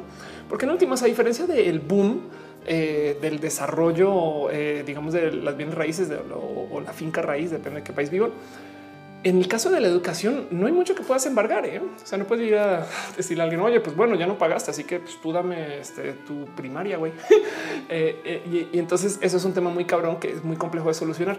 Me rebasa que, por ejemplo, de, parte de parte del gobierno no simplemente perdonen esa deuda, tanto así como perdonen a los bancos por tener deuda por haber prestado de más en otras esquinas, ¿no? Pero bueno, digo, ya pensando en soluciones a este cuento. Y a lo que voy es como nos estamos volviendo una generación extremadamente endeudada, sobre todo en Estados Unidos, tantito en México, en Colombia también esto es tema. Este tenemos un cuento que, pues de cierto modo, esto también nos expone a que nos digan cómo comportarnos. Y esto eh, en la superficie no es la mera pérdida de, como de libertades, por así decirlo, ya suena horrible. Yo creo que también se pierde algo que en últimas es lo que nos hace latinoamericanos. Y entonces ahora digo, no sé si me gustaría ver por dónde va como observadora externa, como voyeur de la vida. Digo, me gustaría ver cómo se acaba desarrollando esto, pero el cuento es ahí les va. Em, ¿Qué pasa? Con, Latinoamérica versus, por ejemplo, vivir en Japón. La gente de Latinoamérica, sobre todo en México, eh, pero lo, he visto mucho en Latinoamérica, son, somos, somos, somos, no, digo decir son, pero no somos, somos expertos en doblar las reglas, en cambiar eh, eh, las, las condiciones, en ser neo en The Matrix y decir, ah, claro, hay una ley que me dice que no puedo construir más de cuatro pisos, pues voy a hacer que el edificio esté un metro más a la derecha para que ahora técnicamente no esté en el mismo condado y entonces ahora sí puedo construir más de cuatro pisos. No como que eso es malo y bueno. Eh, es malo porque es impredecible. No sabes cuándo alguien va a estar acatando las reglas, pero luego a veces es el único modo de solucionar problemas. Em, y hay historias y casos donde esto puede beneficiar a alguien. Conozco gente que eh, eh, vive en países muy desarrollados que tienen problemas porque los doctores justo no apoyan el, desarrollo eh, de, la medicina X, Y, Z o no quieren tomar riesgo alguno porque simplemente no está en el libro. No, pero en México es de ah, pues sí, pues dale, investigamos ese tipo de cosas. No es por dar un ejemplo como muy tonto. Em, entonces, una de las cosas que puede estar pasando por endeudarnos para atar el cuento del social credit es pues primero que todo, y lo que les quería presentar a ustedes es, ¿suena horrible este cuento en China? Si ya está implementado, sí, sepan que existe. Ok. Luego, también no solo en China, tenemos mecanismos y métodos de, como control de sociedad y población que ya están medio de acuerdo y medio funcionales, sobre todo en Estados Unidos. En Estados Unidos ya se volvió software pero si es verídico. Ya también controlamos a la gente por medio de sus seguros, sus préstamos este, y cosas de las cuales no tienen acceso. Eso me parece un poco horrible. Y encima de limitarnos como dentro de lo que puede ser nuestra libertad como personas, también está asesinando un poquito la identidad del latinoamericano. Y eso puede ser bueno o malo según su punto de vista. Y quería presentárselos. Pero bueno, en fin. Dice Rodrigo Lire, su particular tipo de anarquía. Anda, México sigue sus propias reglas y ni México mismo las entiende. Exacto. Sí. Entonces, pues bueno, eso es un poquito lo que quería platicarles acerca del cuento del social credit. Em, la verdad es que eh, hay gente que, eh, sobre todo si tomó préstamos para estudiar que están basados sobre alguna seguridad o algo que está en Estados Unidos, mis respetos, si los tienen que seguir pagando, lo siento por ustedes, porque pues cada vez el dólar está en otro lugar, pero pues así. Em, dice Arturo, no puedo dejar de ver el logo de Disney Channel. Sí, de hecho, ese logo que estás viendo son dos, son dos. Eh, fui a hablar en dos eventos en Disney, entonces literal son, eh, sí son, es tal cual. Más bien es, de Disney la empresa, ¿eh? entonces por eso están ahí. Y esas cosas amarillas que están ahí abajo son mis, eso es mi nominación a los premios Elliot. y eso es cuando fui presentadora de los premios Elliot y con mucha honra los tengo ahí. En fin, dice Aldo Receta, si la gente tiende a cambiar las reglas para salir adelante primero que los demás. Exacto. Entonces dejo con ustedes un poquito. ¿Qué opinan? ¿Qué sienten? ¿Qué les hace? ¿Qué les mueve en la panza el cuento del credit score y, el social score? Y creen ustedes que vale la pena instalar algo así en Latinoamérica? ¿Se imaginan?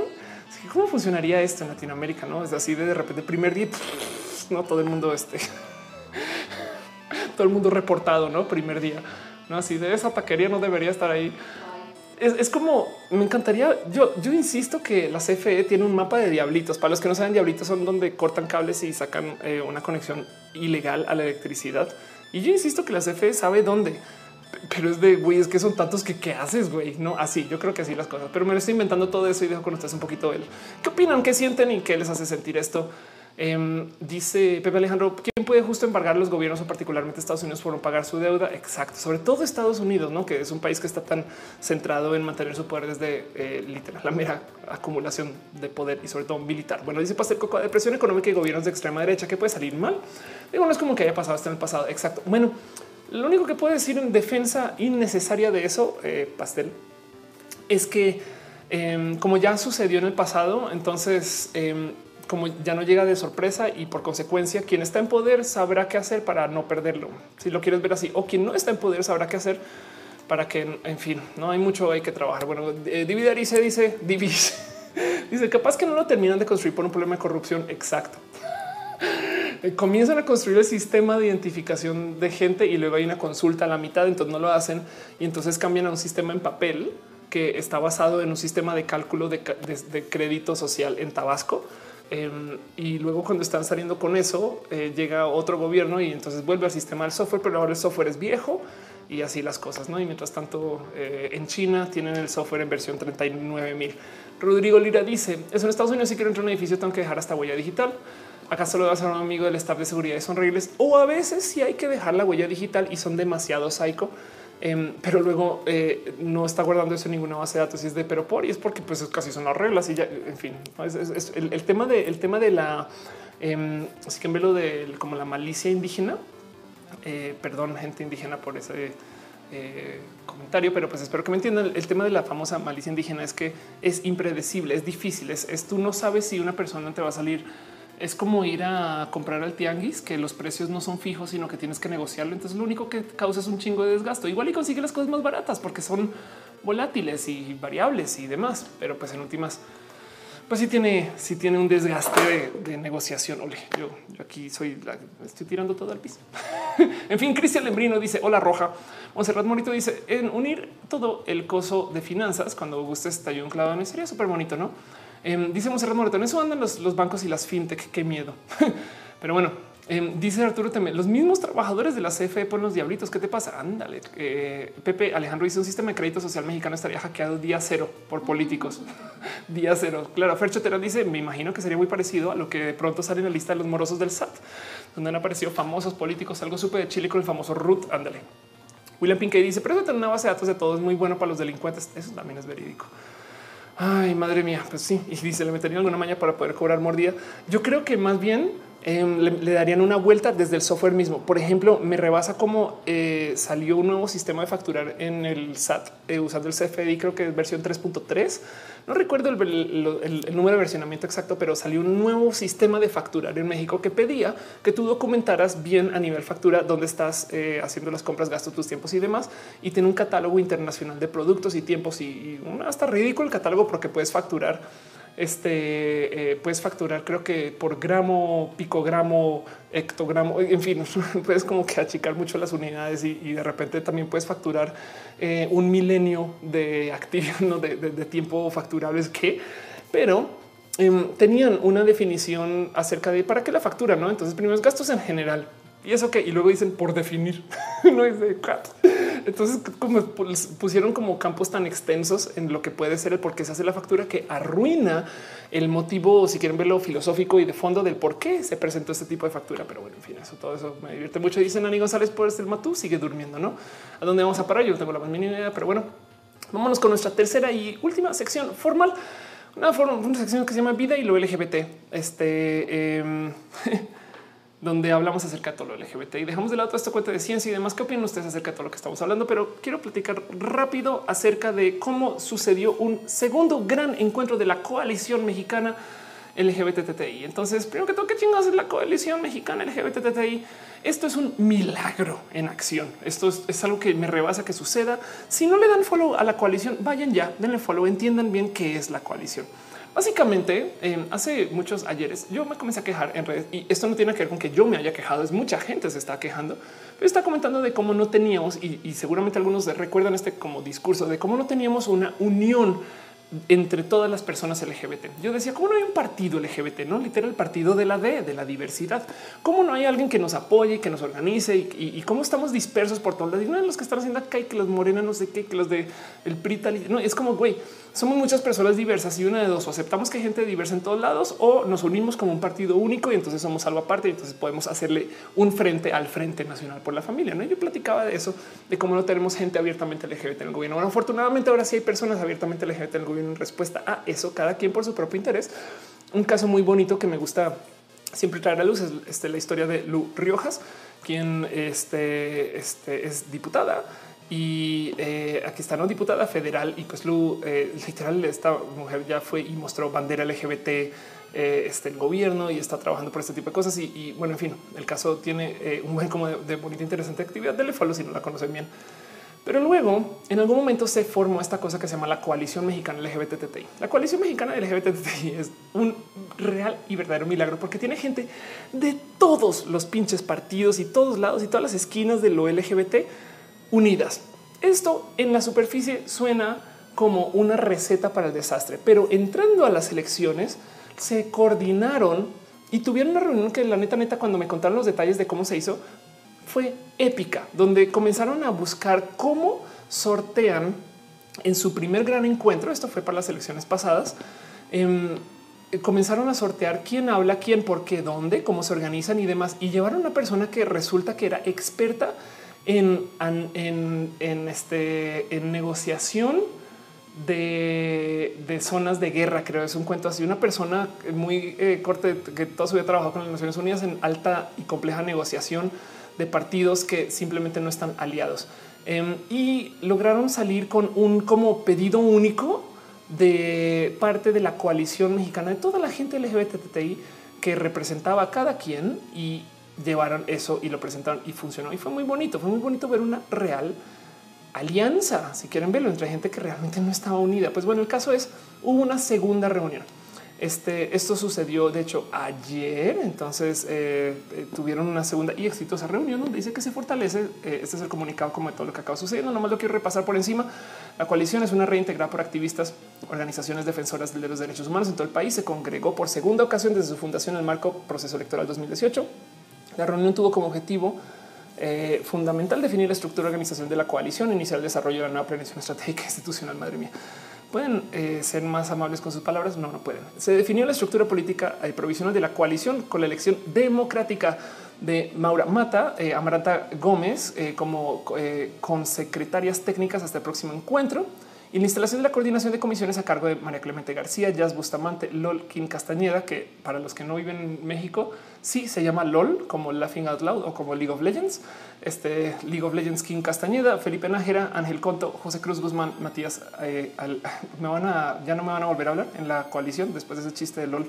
Eh, la Line Pinzón, Gil Espinosa eh, y demás. El cuento es eh, justo plantaron esto que es súper pinches necesario para una organización. Si ustedes han tenido que lidiar con temas de lo organizacional, es súper tedioso, pero es bien pinche importante tener una visión, misión y objetivo general.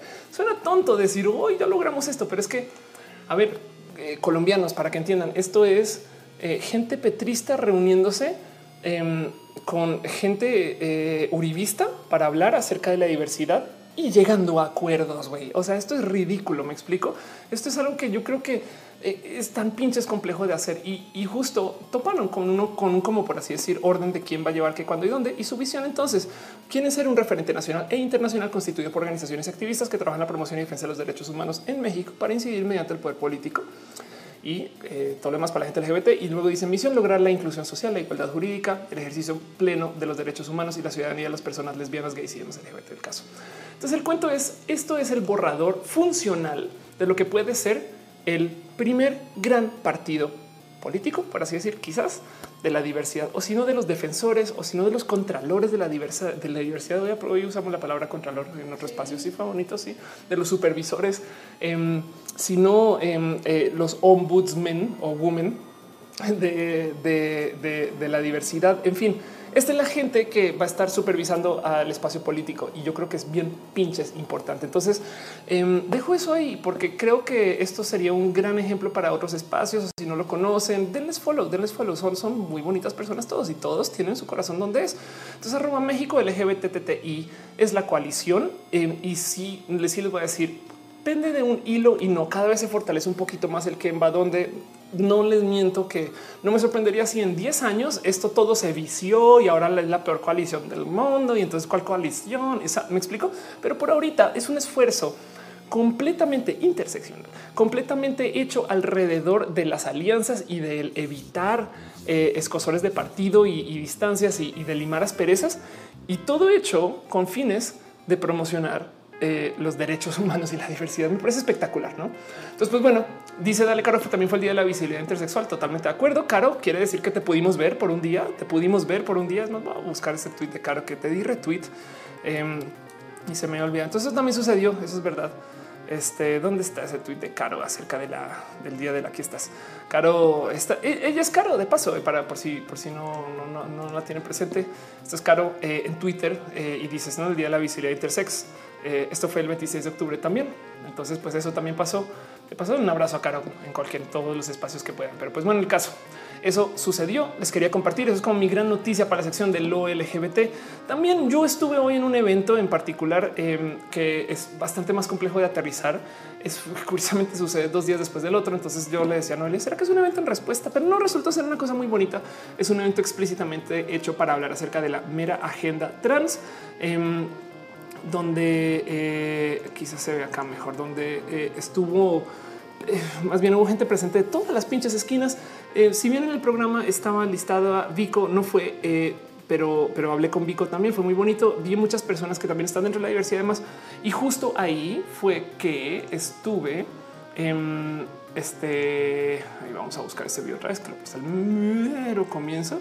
Justo ahí fue que estuve con Ricardo del Real. Creo que este video de Ricardo del Real Em, lo voy a subir como un video solito para el para mi canal. Yo creo que voy a acabar haciendo eso.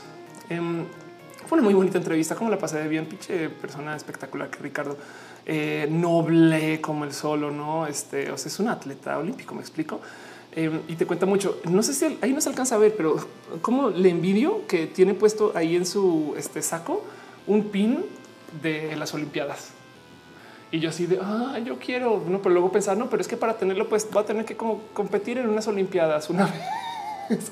Entonces ya no puedo, tendría que viajar en el tiempo y este, hacer una persona bastante más capaz. Pero bueno, el caso dice eh, Ada Silva, son lo mismo la coalición mexicana LGBTI plus y la coalición LGBTI plus. Yo creería que sí, a menos que la segunda coalición LGBTI plus no sea mexicana.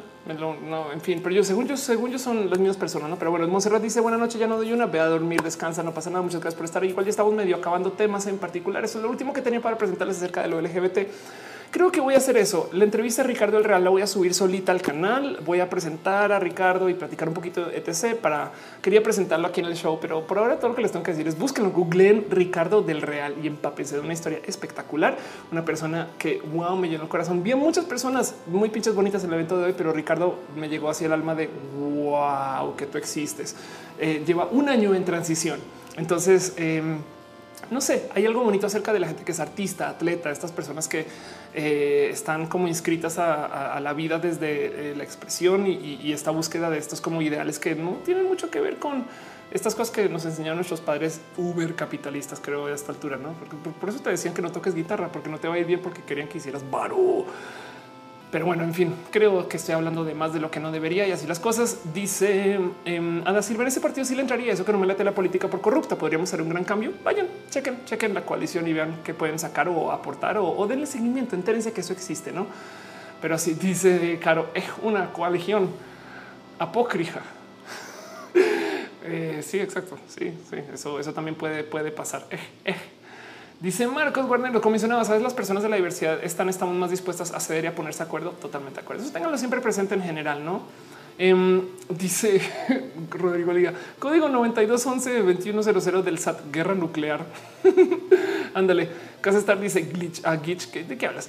Em, dice eh, Guillermo Medita, una colisión es de Latinoamérica y el Caribe. Ándale, ándale. Pues qué bonito, qué bonito eso y así las cosas. Entonces yo creo que con eso cubro, todas las noticias de todo lo que tenía hoy para platicar con ustedes.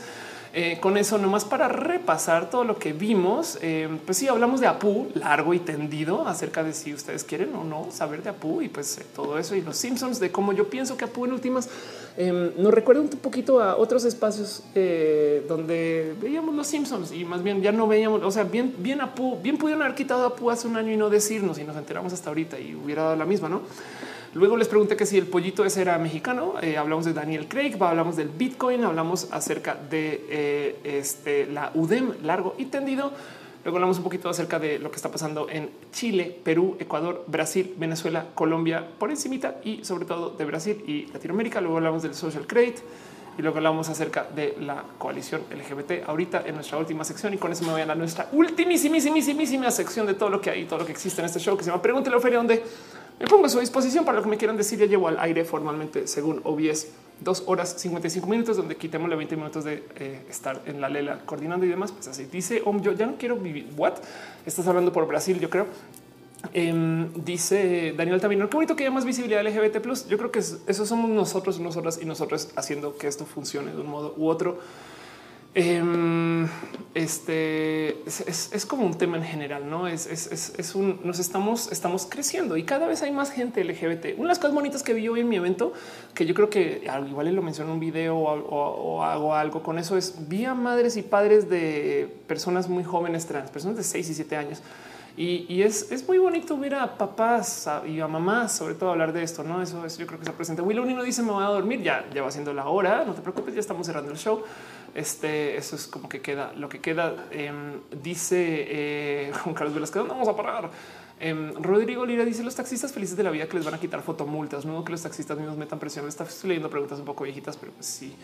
Em, dice la división de Arisa, noticias diviriza, ah, ah, no, diviari, no, diviares, diviaris, diviaris, sí, puede ser, sí. es, es más controversial el cómo le voy a decir a la división de Arisa que a la locomotora. es más sencillo. Sí, es, que la locomotora, como se transviste, bueno, eso dicen. pero también También actúa, exacto. Entonces no sabemos bien cómo va la cosa. Por ahí va. pero bueno, dice Raúl Mollado, ¿cuál es el código de factura de un meme? Eh, Divia Arisa dice eh, noticias tipo alerta bandas criminales le compran información a la policía, el sistema de vigilancia ciudadana. Ándale, eso también es realidad. Gerardo Núñez Oliva dice que te morir al médico y que no te quiero atender por ser trans. Bienvenido a mi vida. Me ha pasado, es raro, pero me ha pasado y eso yo creo que es algo que desafortunadamente hay que cambiar. Em, Daniel también digo, no, o sea, no es el estándar, eso ¿eh? solo me ha pasado. Daniel también no dice: Se ve que hoy estuvo en el roja de hoy, eh, acaba de llegar, pero lo recalentado. Va a estar el recalentado hoy. Fue un bonito roja. Em, dice la división de Arisa.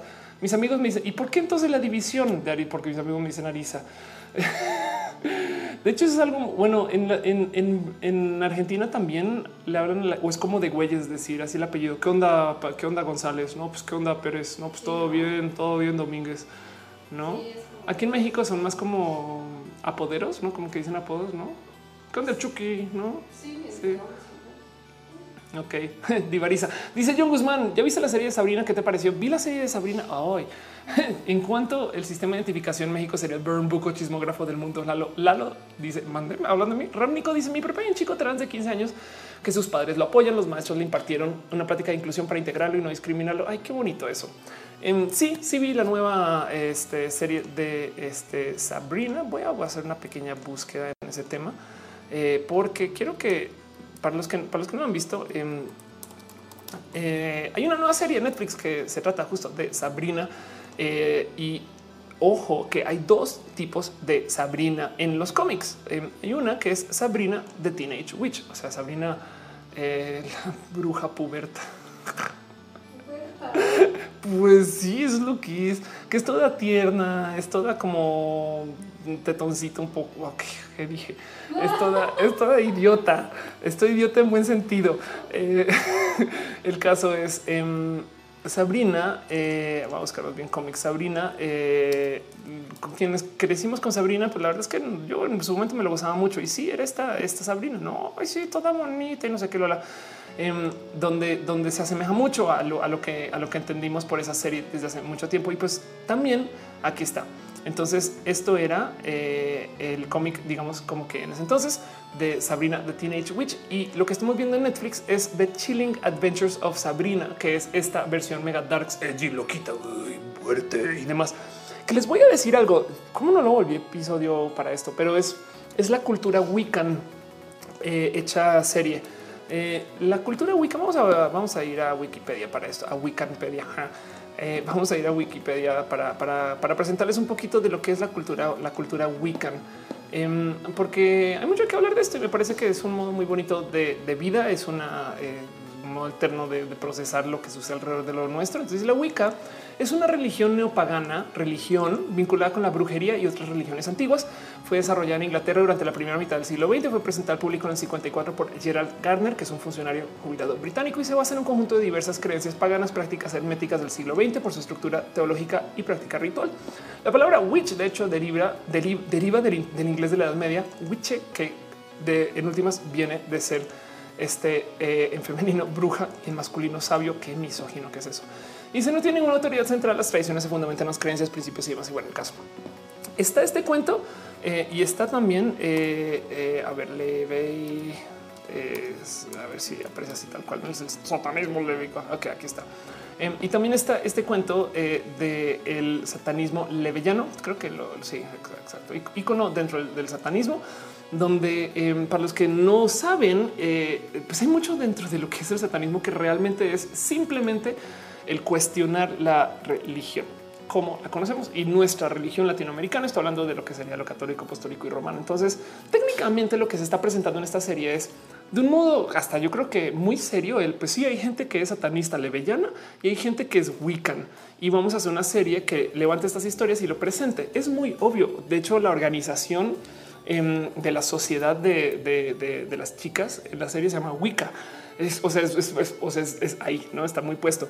Eh, y yo creo que es un muy bonito modo de considerar estas cosas que nos enseñaron a odiar creciendo. Básicamente, uno de esos como enseñanzas de eh, el sistema satanista es que tengas eh, libre albedrío y decisión de capacidad de decisión, no eh, solamente que literal se satanizó y nos enseñaron a que todo esto es malo y, a, asociarlo con una cantidad de prácticas que no necesariamente son la realidad. Entonces me encanta que en Sabrina lo estén levantando porque se toman en serio el pues si sí hay gente de esta iglesia oscura como si fuera algo malo, pues no es una divergencia. Si lo ven como una divergencia, entonces eh, pues técnicamente pues la verdad es que bien hay divergencia también en otro sentido, no? Así que eso yo creo que vale la pena tener presente cuando vean esta serie, eh, que, que, es un tantito más en serio que, que, la mera fantasía de una chica que es bruja y, ya, porque yo, yo, tengo amigas que son wiccan cercanas, entre comillas, o sea, gente con la que hablo y que les puedo escribir, yo, qué padre, no sé qué. Eh, me encantaría saber qué piensan ellas de esta serie. Pero bueno, dice Lorca, hay una de las cosas lindas de la Wicca es que no está pelea con la ciencia. De hecho, la ve como una forma de aprender sobre el mundo. Ándale. Eh, Dice Bambieta que sí, ya vi la promo de Super Drags. Sí, lo hablamos en el show pasado, pero eh, este, eso, eso me parece espectacular que va a suceder. Es una serie brasileña, de hecho, eh, que se va a traducir al español. Tremor dice: Tengo un exnovio que practica el druismo y no tiene idea de cómo expresaba las wicas por bastardizar la cultura druida. Sí, no dudo que hay dilemas de, este, eh, pues, puristas también, aún en esto, no? Pero como sea, eh, hay, yo creo que en esto lo mejor que se puede hacer es empaparse a, fondo de todos los temas y, no ser como que muy como eh, multiculturales en este tipo de cosas. Y, solo les quiero dejar un mensaje sin clavarme mucho, porque entonces va a haber que dice oh, Ofelia, a mí no hablamos de satanismo y ahora se volvió el show satánico de Ofelia. Este que sería está divertido. ¿eh? En fin, eh, pero el cuento es eh, consideren ustedes que lo que lo que saben del satanismo, si nunca lo han cuestionado, eh, lo tienen muy mal lo que si, si, ustedes se van con el satanismo solamente por la cultura de lo que nos ha enseñado Hollywood y la iglesia católica, les digo desde ya, están muy mal. Entonces, eh, si, si, hay cómo se pueden enterar de cómo es el satanismo real, por así decir, porque cada que alguien te dice que algo es más real que otro, yo ya, ya hay que dudar, no? Pero pues bueno, el caso es que hay mucho, hay que investigar y, y el cómo se podría ver la vida de una persona Wiccan eh, o satánica podría ser, entre comillas, guiño, guiño, como lo muestran dentro de la fantasía en la vida de Sabrina. Es, es, estoy exagerando, pero, pero sí, sí es un poquito como por ese tipo de, como de modos de vida. Es muy bonito. A mí, a mí me gusta la, la neta. Pero pues así eh, dice Alejandra Robles, no tiene que ver, pero eh, Ofe, para escoger carrera para la universidad. Estoy muy indecisa entre las artes y antropología. Oh, yo por Dios, te voy a decir algo, Ale. Em, acerca de elegir carrera, eh, no tienes que entrar a la universidad ya. Es lo único que te voy a decir. Dedícale un tiempo a, acercarte con gente con otro, si, si puedes, no? Eh, si, si, puedes tener seis meses para ir a hacer una, ¿cómo se llama? Capasantía. Cuando trabajas, sí, haces una pasantía con alguien que esté en antropología, eso podría ser muy bueno. O lo mismo con el arte, ¿no? Em, el punto es, es mucho mejor ser, eh, estudiar artes con toda tu pasión que estar en antropología con la mitad de tu pasión. Y eso es algo que se ha hablado acá mucho. Em, pero, pero, pero también tú mide el, igual y si quieres ir por las artes y no te lo van a pagar, entonces, como sea, la vida es larga y no tienes por qué graduarte ya. Y te lo dice alguien que se quiso graduar ya y en última sirvió de poco. O sea, yo me gradué a los 25 de mi maestría y, te puedes decir un y no se me ha quedado un año más en la vida gozando, aprendiendo y a lo mejor transiciono y ya sé de mí qué pedo. En fin, dice, dice Thor, eh, no una licenciatura en satanismo. Perfecto. Eh, Scarlett Cat dice aquellas mujeres educadas, instruidas en ciencia, biología, biótica, la naturaleza, los elementos en armonía, parte de las personas. Ándale, eh, dice lo de roja es la sangre de los sacrificios. dice aquí, entonces el coven de eh, AH es, real. Em, digamos que está basado en cosas que hay gente que sí lo vive, no? Si lo quieres ver así, es, es, es digo, eso también de cierto modo Em, o sea, Evangelion es una serie que levanta todo este como misticismo judío y, Evangelion es una serie acerca de la cabala. Fin. Em, pero pues evidentemente lo vuelven Evangelion. Así que también ten en cuenta que es lo que está pasando en American Horror Story. No es, toman estas palabras clave de cosas que están pasando en la vida de personas que viven con esas cosas y dicen sí, vamos a hacerlo una fantasía y lo explotan. Entonces también, o sea, tampoco todo es así.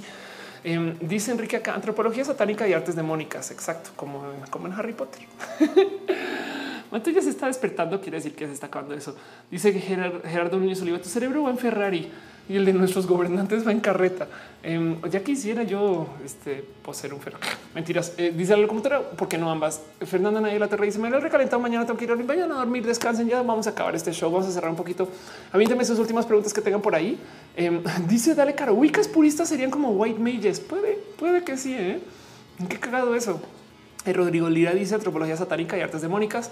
Terres Maquena. Zoe Guzmán dice Cristian Villa, puedes ver el recalentado. Siempre está el recalentado para todos. Y además también está como podcast. Por si no lo sabían, está en iTunes y está en SoundCloud. Entonces lo pueden escuchar también solo en audio para que no se consuman todos sus datos escuchándome. No, en fin. Eh, dice eh, Diviariza, ¿cuántos disléxicos habrán iniciado en el satanismo escribiéndole cartas a Santa? y te amo, güey. a huevo. Dice Caro que si voy a Game Celebration, voy a Game Celebration solo el viernes, porque el fin de semana, el sábado y el domingo, eh, voy a estar en Querétaro y en San Luis, respectivamente. José Raúl dice: Llegó un poco tarde de tocar un tema de la situación de Brasil. Ya lo, ya lo tocamos y, por ahora es un lo siento si vives en Brasil. Pues así, Understood dice: Ya se va a acabar el show, ya se va a acabar el show. Dice eh, Fer, Anaya Torre, feliz de pasar a saludar, feliz de verte como siempre. Melichan dice que no tiene que ver, pero que eh, bonito estar acá. Ay, gracias. Eh, dice Understood, me encanta tu sombrerito. Yo amo mi sombrero, se volvió parte de mí. Hay gente que me dice, yo sé que llegó Ofelia porque veo el sombrero. estoy considerando tener otro par. Y, entonces ahora ser la chica de los sombreros, no? Pero bueno, em, dices que se me va a disfrazar de Halloween. Em, yo creo que ya no clasifique, pero debería, no sé, ni lo había pensado. A mí el Halloween me tomó por sorpresa. Daniel también, ¿sabes de qué me va a disfrazar? De persona que sí se bañó. Pregunta tonta, dice Daniel Altamirano. No he notado brujos en este tipo de historias, solo brujas. Los brujos eh, sí existen y es dentro del nombre Wiccan se les conoce como Warlock, eh, como Adam. Sí, exacto. Sí, pero bueno, en fin, sí hay, eh, a fin de cuentas, sí hay.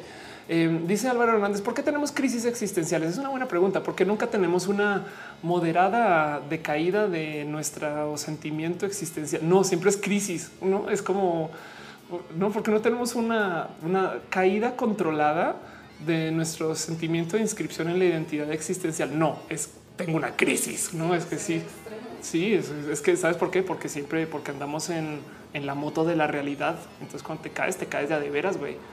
Son, son, motos muy rápidas, güey. en fin, dice Karime Torres, ¿cómo encontraste tu vocación? Todavía no sé. De hecho, em, está pasando algo muy... Ok, vámonos con esto. Está pasando algo eh, conmigo. cuando llegas a cierta edad, tu cuerpo cambia y tendrás nuevas atracciones y sentirás eh, un deseo por las niñas que no sentías antes. Cuando llegues a cierta edad, tu cuerpo comenzará a oler diferente. Está pasando algo conmigo. Dice Nanis que muestre roja. Gracias, Nanis, por pasar. Qué cool que estés acá. Em, está pasando algo. Es más, les cuento así por encima. Yo creo que con esto cierro, menos que tengan una pregunta así. Em, este también muy enredada, pero ya les había hablado de cómo em, estoy justo tratando de tocar más música. ¿no? Eso es un hecho. Eso yo creo que ya es innegable, inescondible. El otro día hice este reconteo aquí en la familia. Hay nomás las dos guitarras. Esta guitarra de Noelia, de hecho, em, allá está ese señor con el que ahora estoy cantando. Y aquí tengo a mi mejor amiga, que es esa guitarra este, electroacústica y ese medio se ve. ¿no? pues ahora añadí a esto que está aquí, este señor. Ese señor me lo entregó nadie más y nadie menos que eh, José Juan Mota, Bac Mota, em, quien un día me dice, oye, em, conseguí estos violines baratos y yo violines.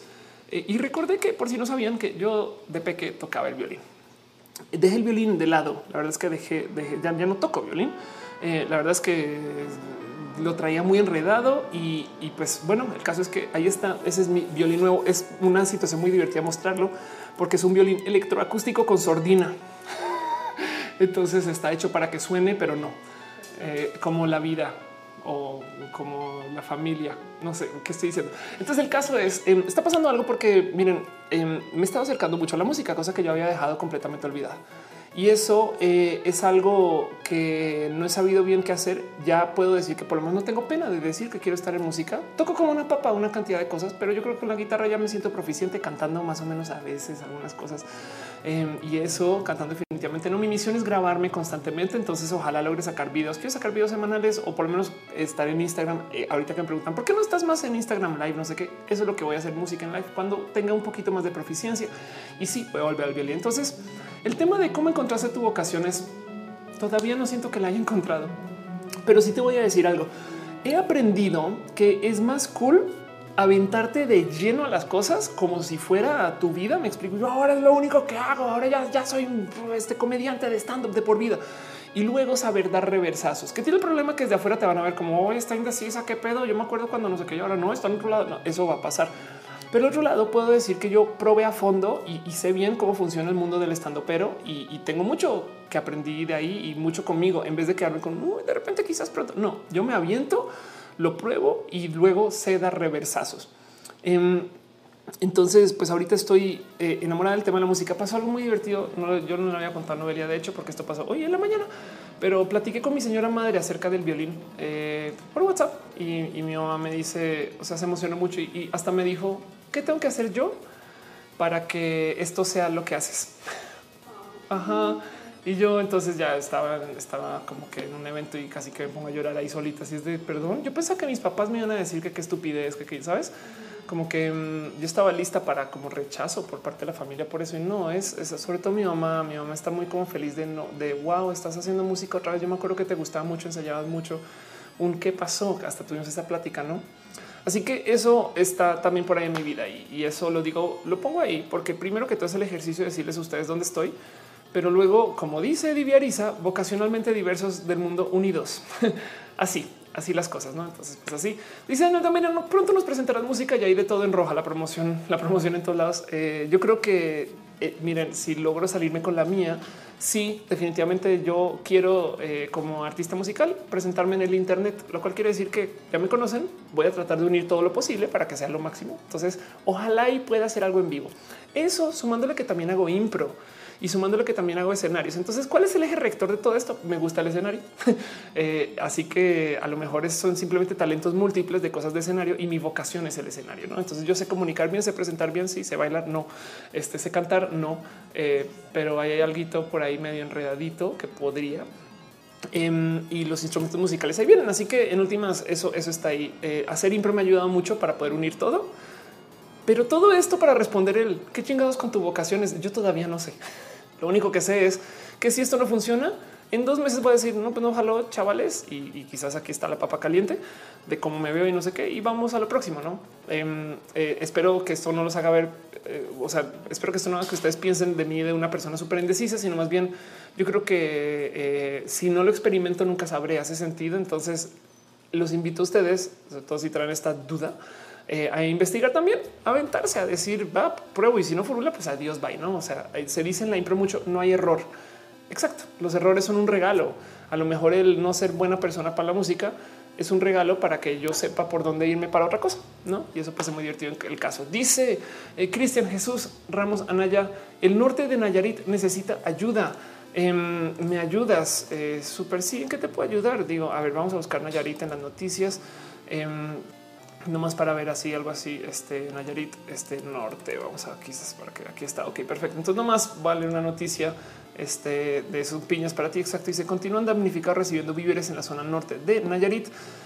Y entonces, en una semana, la tragedia que dejó 180 mil damnificados, cientos de Nayaritas han, han, sumado para brindar apoyo a los trabajos de limpieza de viviendas y la entrega eh, de productos de primera necesidad. Un gran número de personas acudieron al poblado de Sayulilla, diferentes Sayulita, municipio de Acaponeta, para comenzar con la entrega de ropa, alimento. Ay, chale, cómo, cómo es de complejo este, este tema de, de los, meros catástrofes eh, climatológicas y demás, ¿no? Pero bueno, en fin, Así las cosas. Dice José Raúl, ¿en qué lugares vas a estar exactamente este fin de semana? Este fin de semana, eh, tú, estás aquí este fin de semana, ¿no? Entonces yo voy a estar acá también, sí, son hechos, sí. Yo voy a estar en la Ciudad de México por lo general. No hay lugares, hablemos en redes sociales de eso. Más bien dice Caro, para quienes quieran ayudar de Guadalajara a Nayarit, hay centro de acopio en la rectoría de la UDG. Exacto. Lo que Chican dice, los brujos existimos, pero en la Wicca suele adorarse más a la diosa que al dios, por eso lo femenino tiene más presencia. Ándale, no, no vi ese comentariazo pero que gracias, gracias por compartir, ¿no? Em, dice eh, Cristian Jesús, no hay difusión en el país por la tragedia, lo siento mil. Eh. Digo, viendo las noticias sí veo que hay bastante, pero pues hagamos algo, eh, Chris, ponme tweets, arróbame con, con qué hacer si quieres y yo prometo que lo doy retweet, sobre todo si, se trata de tragedias, pues a huevo, les, les seguiré dando retweet hasta que eh, deje de funcionar. No, bueno, José García dice felicidades. Yo estoy en las mismas. Estoy volviendo a la música después de 10 años. ¿Cómo haces para organizar tus diferentes actividades? Soy un desmadre y no duermo. Fin, no como eh, hago roja. Eh, tengo un calendario súper psycho, calendario. Mi, mi, sistema de organizaciones siempre tengo un mapa de todos los pendientes y los entregables y van en orden de urgente, pronto y algún día. ¿no? Y, todos los días en la mañana hago eh, un reanálisis de, esas prioridades que alguien podría decir es una metodología, pero no vamos a hablar de Scrum aquí en esta casa, eso está prohibido. Guillermo Mendita dice de los errores eh, se aprende a probar cosas diferentes, incluso te mantiene joven de mente, por lo menos que hace una sola cosa toda la vida. De acuerdo, pero bueno, también habrá quien quiere es súper especializarse en una cosa. Yo creo que eso también se vale. Selene Jocelyn dice fui a dar en el centro de acopio en Coyacán. Fue súper triste que hubiera pocas donaciones ahora están en Polanco, ayuden. Exacto. Y, si ustedes tienen alguna necesidad así, la neta, neta, pónganme un tweet o suban su tweet y etiquétenme en la imagen. Y yo eso lo veré en cuenta de Twitter, a menos que esté al aire. Y ahí luego, eh, entonces le daré retweet y ojalá alguien lo vea y ayude y apoye. Y yo prometo que voy a estar también pendiente desde lo personal en ir y dar apoyo desde mi esquinita. Pero bueno, en fin, así las cosas dice, Rodrigo Lira. No, no, no, no, no, no, no, no, no hablemos de Scrum, no hablemos de Scrum, no hablemos de Scrum. No, no, no, Scrum está prohibido. Pero bueno, yo creo que con eso voy a cerrar este show y todo lo que tenemos pendiente para este show. Hablamos de una cantidad ridícula de cosas y lo que no se habló, ¿saben de quién fue la culpa? Del morado entrometido, ¿no? Que, de nuevo es que saben que cuando, cuando morado entrometido, cuando, cuando, cuando este eh, morado se quedó dormido sobre la tecla del enter, tenía como un sándwich en la boca. Además, entonces era casi como esta, esta escena del güey así dormido, el sándwich salido, no? O sea, sí, pero pues es que el güey quería sostener la respiración, aguantar, programar y comer al tiempo. No es que sabes, es como quién hace eso, no es nerdos, solo nerdos que quieren llevárselo al límite. En una época, los programadores programaban con cervezas y ahora eh, programan con Red Bull. Son todo extremo loco. No manches, no? Por eso es que los software de, el software de hoy es tan diferente, güey. Eh, y por eso es que pinche morado entrometido la cagó por todos nosotros en ese entonces. Es una bonita historia divertida, pero bueno, ahí está y les dejo eso fue nuestro show para hoy. Le quiero dar un agradecimiento súper, súper, súper especial a la gente que está suscrita en el Twitch que cambió hoy porque varias personas se suscribieron. Pero bueno, en mi lista que tengo acá, disculpas que no, esta lista no la puedo ver en vivo, desafortunadamente por las herramientas de Twitch. Así que luego leeré sus nombres. Madre mía, les estoy mostrando toda la escaleta horrible. Pero ahí está. Eh, un abrazo a Dale Caro, a Fogastego, a Gallina, Liz Jordan, a Monsisa 6, a Z Mix y también un abrazo a la gente que está en el Patreon, a Luigi Forestieri. Gracias, Luigi. De verdad, desde el fondo de mi corazón, Luigi, por el amor Nazareno. Gobiernate. También a Mauricio Padilla, analógicamente Gabriel o a Daniel Buna Maritza, Bernabé, a Carlos Adrián, el artista formalmente conocido como Camorales, a Trini de Pata, Trini de Pata Coins, a Trini de Pata Coins, Trini de ahora tengo ganas de comer un patacón. A David Álvarez Ponce, a Jair Lima, Alejandro Alcántara y a que Rubio. Y también de paso a la gente bonita que deja sus abrazos financieros en el YouTube, a Maupadilla, a Luigi, otra vez, a Ada Silva, a César Torres, Salas, a Oscar, Lerma Fernández, a Guillermo Mendieta, González, Betty, platicando, a Nani otra vez, a Cristian Jesús Ramos Anaya. Y nomás para dejarles en claro qué tan importante es Luigi Forestieri para este show, la computadora donde se transmite este show es culpa de Luigi Forestieri. Pues bueno, ya saben cómo es eh, con eh, las plataformas que no siempre salen los nombres. Entonces no me odien este si, si simplemente no los pinches ven, pero pues eh, prométame que, me, lo dicen. pero bueno, un abrazo a Veraún y a Tremor en el mixer. un abrazo a Oscuro, a Ami Candyland, a Apricot Droop Fruit. Un abrazo también a Bambieta Stern, a Veraún, a Cholo Coast y un abrazo a eh, Commander Ruth a crear a TV. Gracias por suscribirte de paso, la neta, a, de a Shivalba, DN, DN Shivalba. Este eh, tiene algo que ver con, eh, con Shivalba, con Shivalba, en fin, el caso. Perdón. Ay, madre mía, ya me estoy enredando con todo, solo porque estoy cerrando show.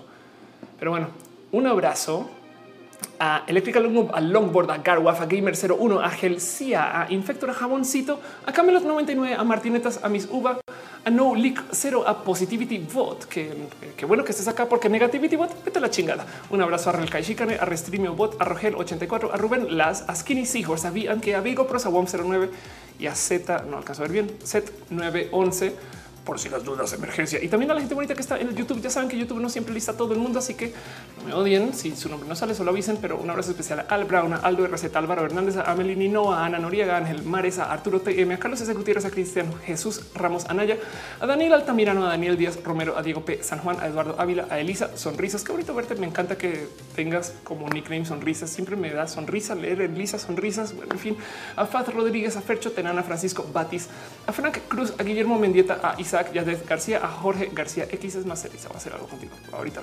Eh, a Juan Valenzuela, a Julia Lizárraga, a Karime Torres, a Carol Álvarez, a la división de Arisa, también conocido como el espacio no eh, disponible para negociar, donde hay un dilema multiseccional de Arisa. No, porque están divididos, en fin, este eh, al al bloqueo de vía de Arisa. Em, Eh, ¿Qué estoy diciendo? A la locomotora, quien me dijeron una vez que se transviste, pero sí es tal cual o estaba actuando. Creo que sí. También abrazo a Laura Matías, a Luki, no tomar como todavía María José, a Moglicana, Ofelia Pastrana, la otra clona, porque qué pasó con la clona que venía clona. En fin, a Rodrigo Lira, Saúl 87 Castruitas, Scarlett Cat, a Selena, Jocelyn, Luna, Darkun, a Willow Niño y también un abrazo así súper pinches bonito, aunque ahorita se lo doy en vivo a Noelia, quien me aguanta y, me permite hacer show a Noelia y te preguntan, te claman, te dicen Noelia ahora es la más seria cuando está haciendo este show. Este, pero, pero, pero se los juro que es solo porque está ocupado haciendo cosas importantes del doctorado y yo aquí haciendo la mamada. No es que también tienen que entender eso. Ella, ella, ella sí se educa. En fin, dice la locomotora, falté yo. No, claro que no faltaste. Estaba, dice, dice, eh, dice Arisa, divided Arisa stand. Exacto. Sí, total. la locomotora dice, no me podré dormir bien si no me das mi saludo. Buenas noches, buenas noches. Dice Nani González, el aeropuerto de Arisa. Dice Rodrigo Lira, hágale cosquillas a Noelia. E, es como, como que no moverle así como el mouse para, para ver si de repente, uh, pero es que está ocupada, está haciendo cosas súper importantes y así. Y así que es que les digo, es que así son las cosas chalibales, no es que, es que ni modo, no? Pero bueno, para todo lo demás, ya saben cómo es, de qué se trata, cómo va, dónde estamos, cómo funciona y todo eso. Gabriel Benítez dice no salí, es por no venir la semana pasada. Un abrazo eh, a Gabriel Benítez. Eh, Aldo Receta dice buenas noches, comunidad Ofelia, Noelia, al querido hermoso Matú. Recuerda que también hay un Discord. Em, voy a ver si encuentro el pinche link del Discord en el chat. Va a ser un bien difícil, aunque lo vi por ahí pasar en el Twitch. Aunque creo que Caro ya lo tienes que le puedes decir cuál es el Discord y te responde. No, sí, aquí está. Ok, voy a poner el link del Discord este, en ambos chats CCCs para que sepan por si quieren seguir la plática, vernos entre semana, saber conocerse entre ustedes. Es un fan Discord y muchas gracias a la gente que lo organiza. La neta lo aprecio desde el fondo de mi corazón, em, porque siempre está este pedo de güey, quién es cada quien. Si quieren enterarse de qué pedo y qué onda, para eso es el Discord. Para todo lo demás, ya saben, díganle a sus amigos, tíos, abuelos, primos, exes o eh, a la gente que menos quieran saber, eh, no sé, del aeropuerto, de la vida, que este show sucedió. Mentiras, olvídenlo del aeropuerto. Más bien, ayúdenme a compartir este show porque es bonito esparcir el veneno. Los quiero mucho.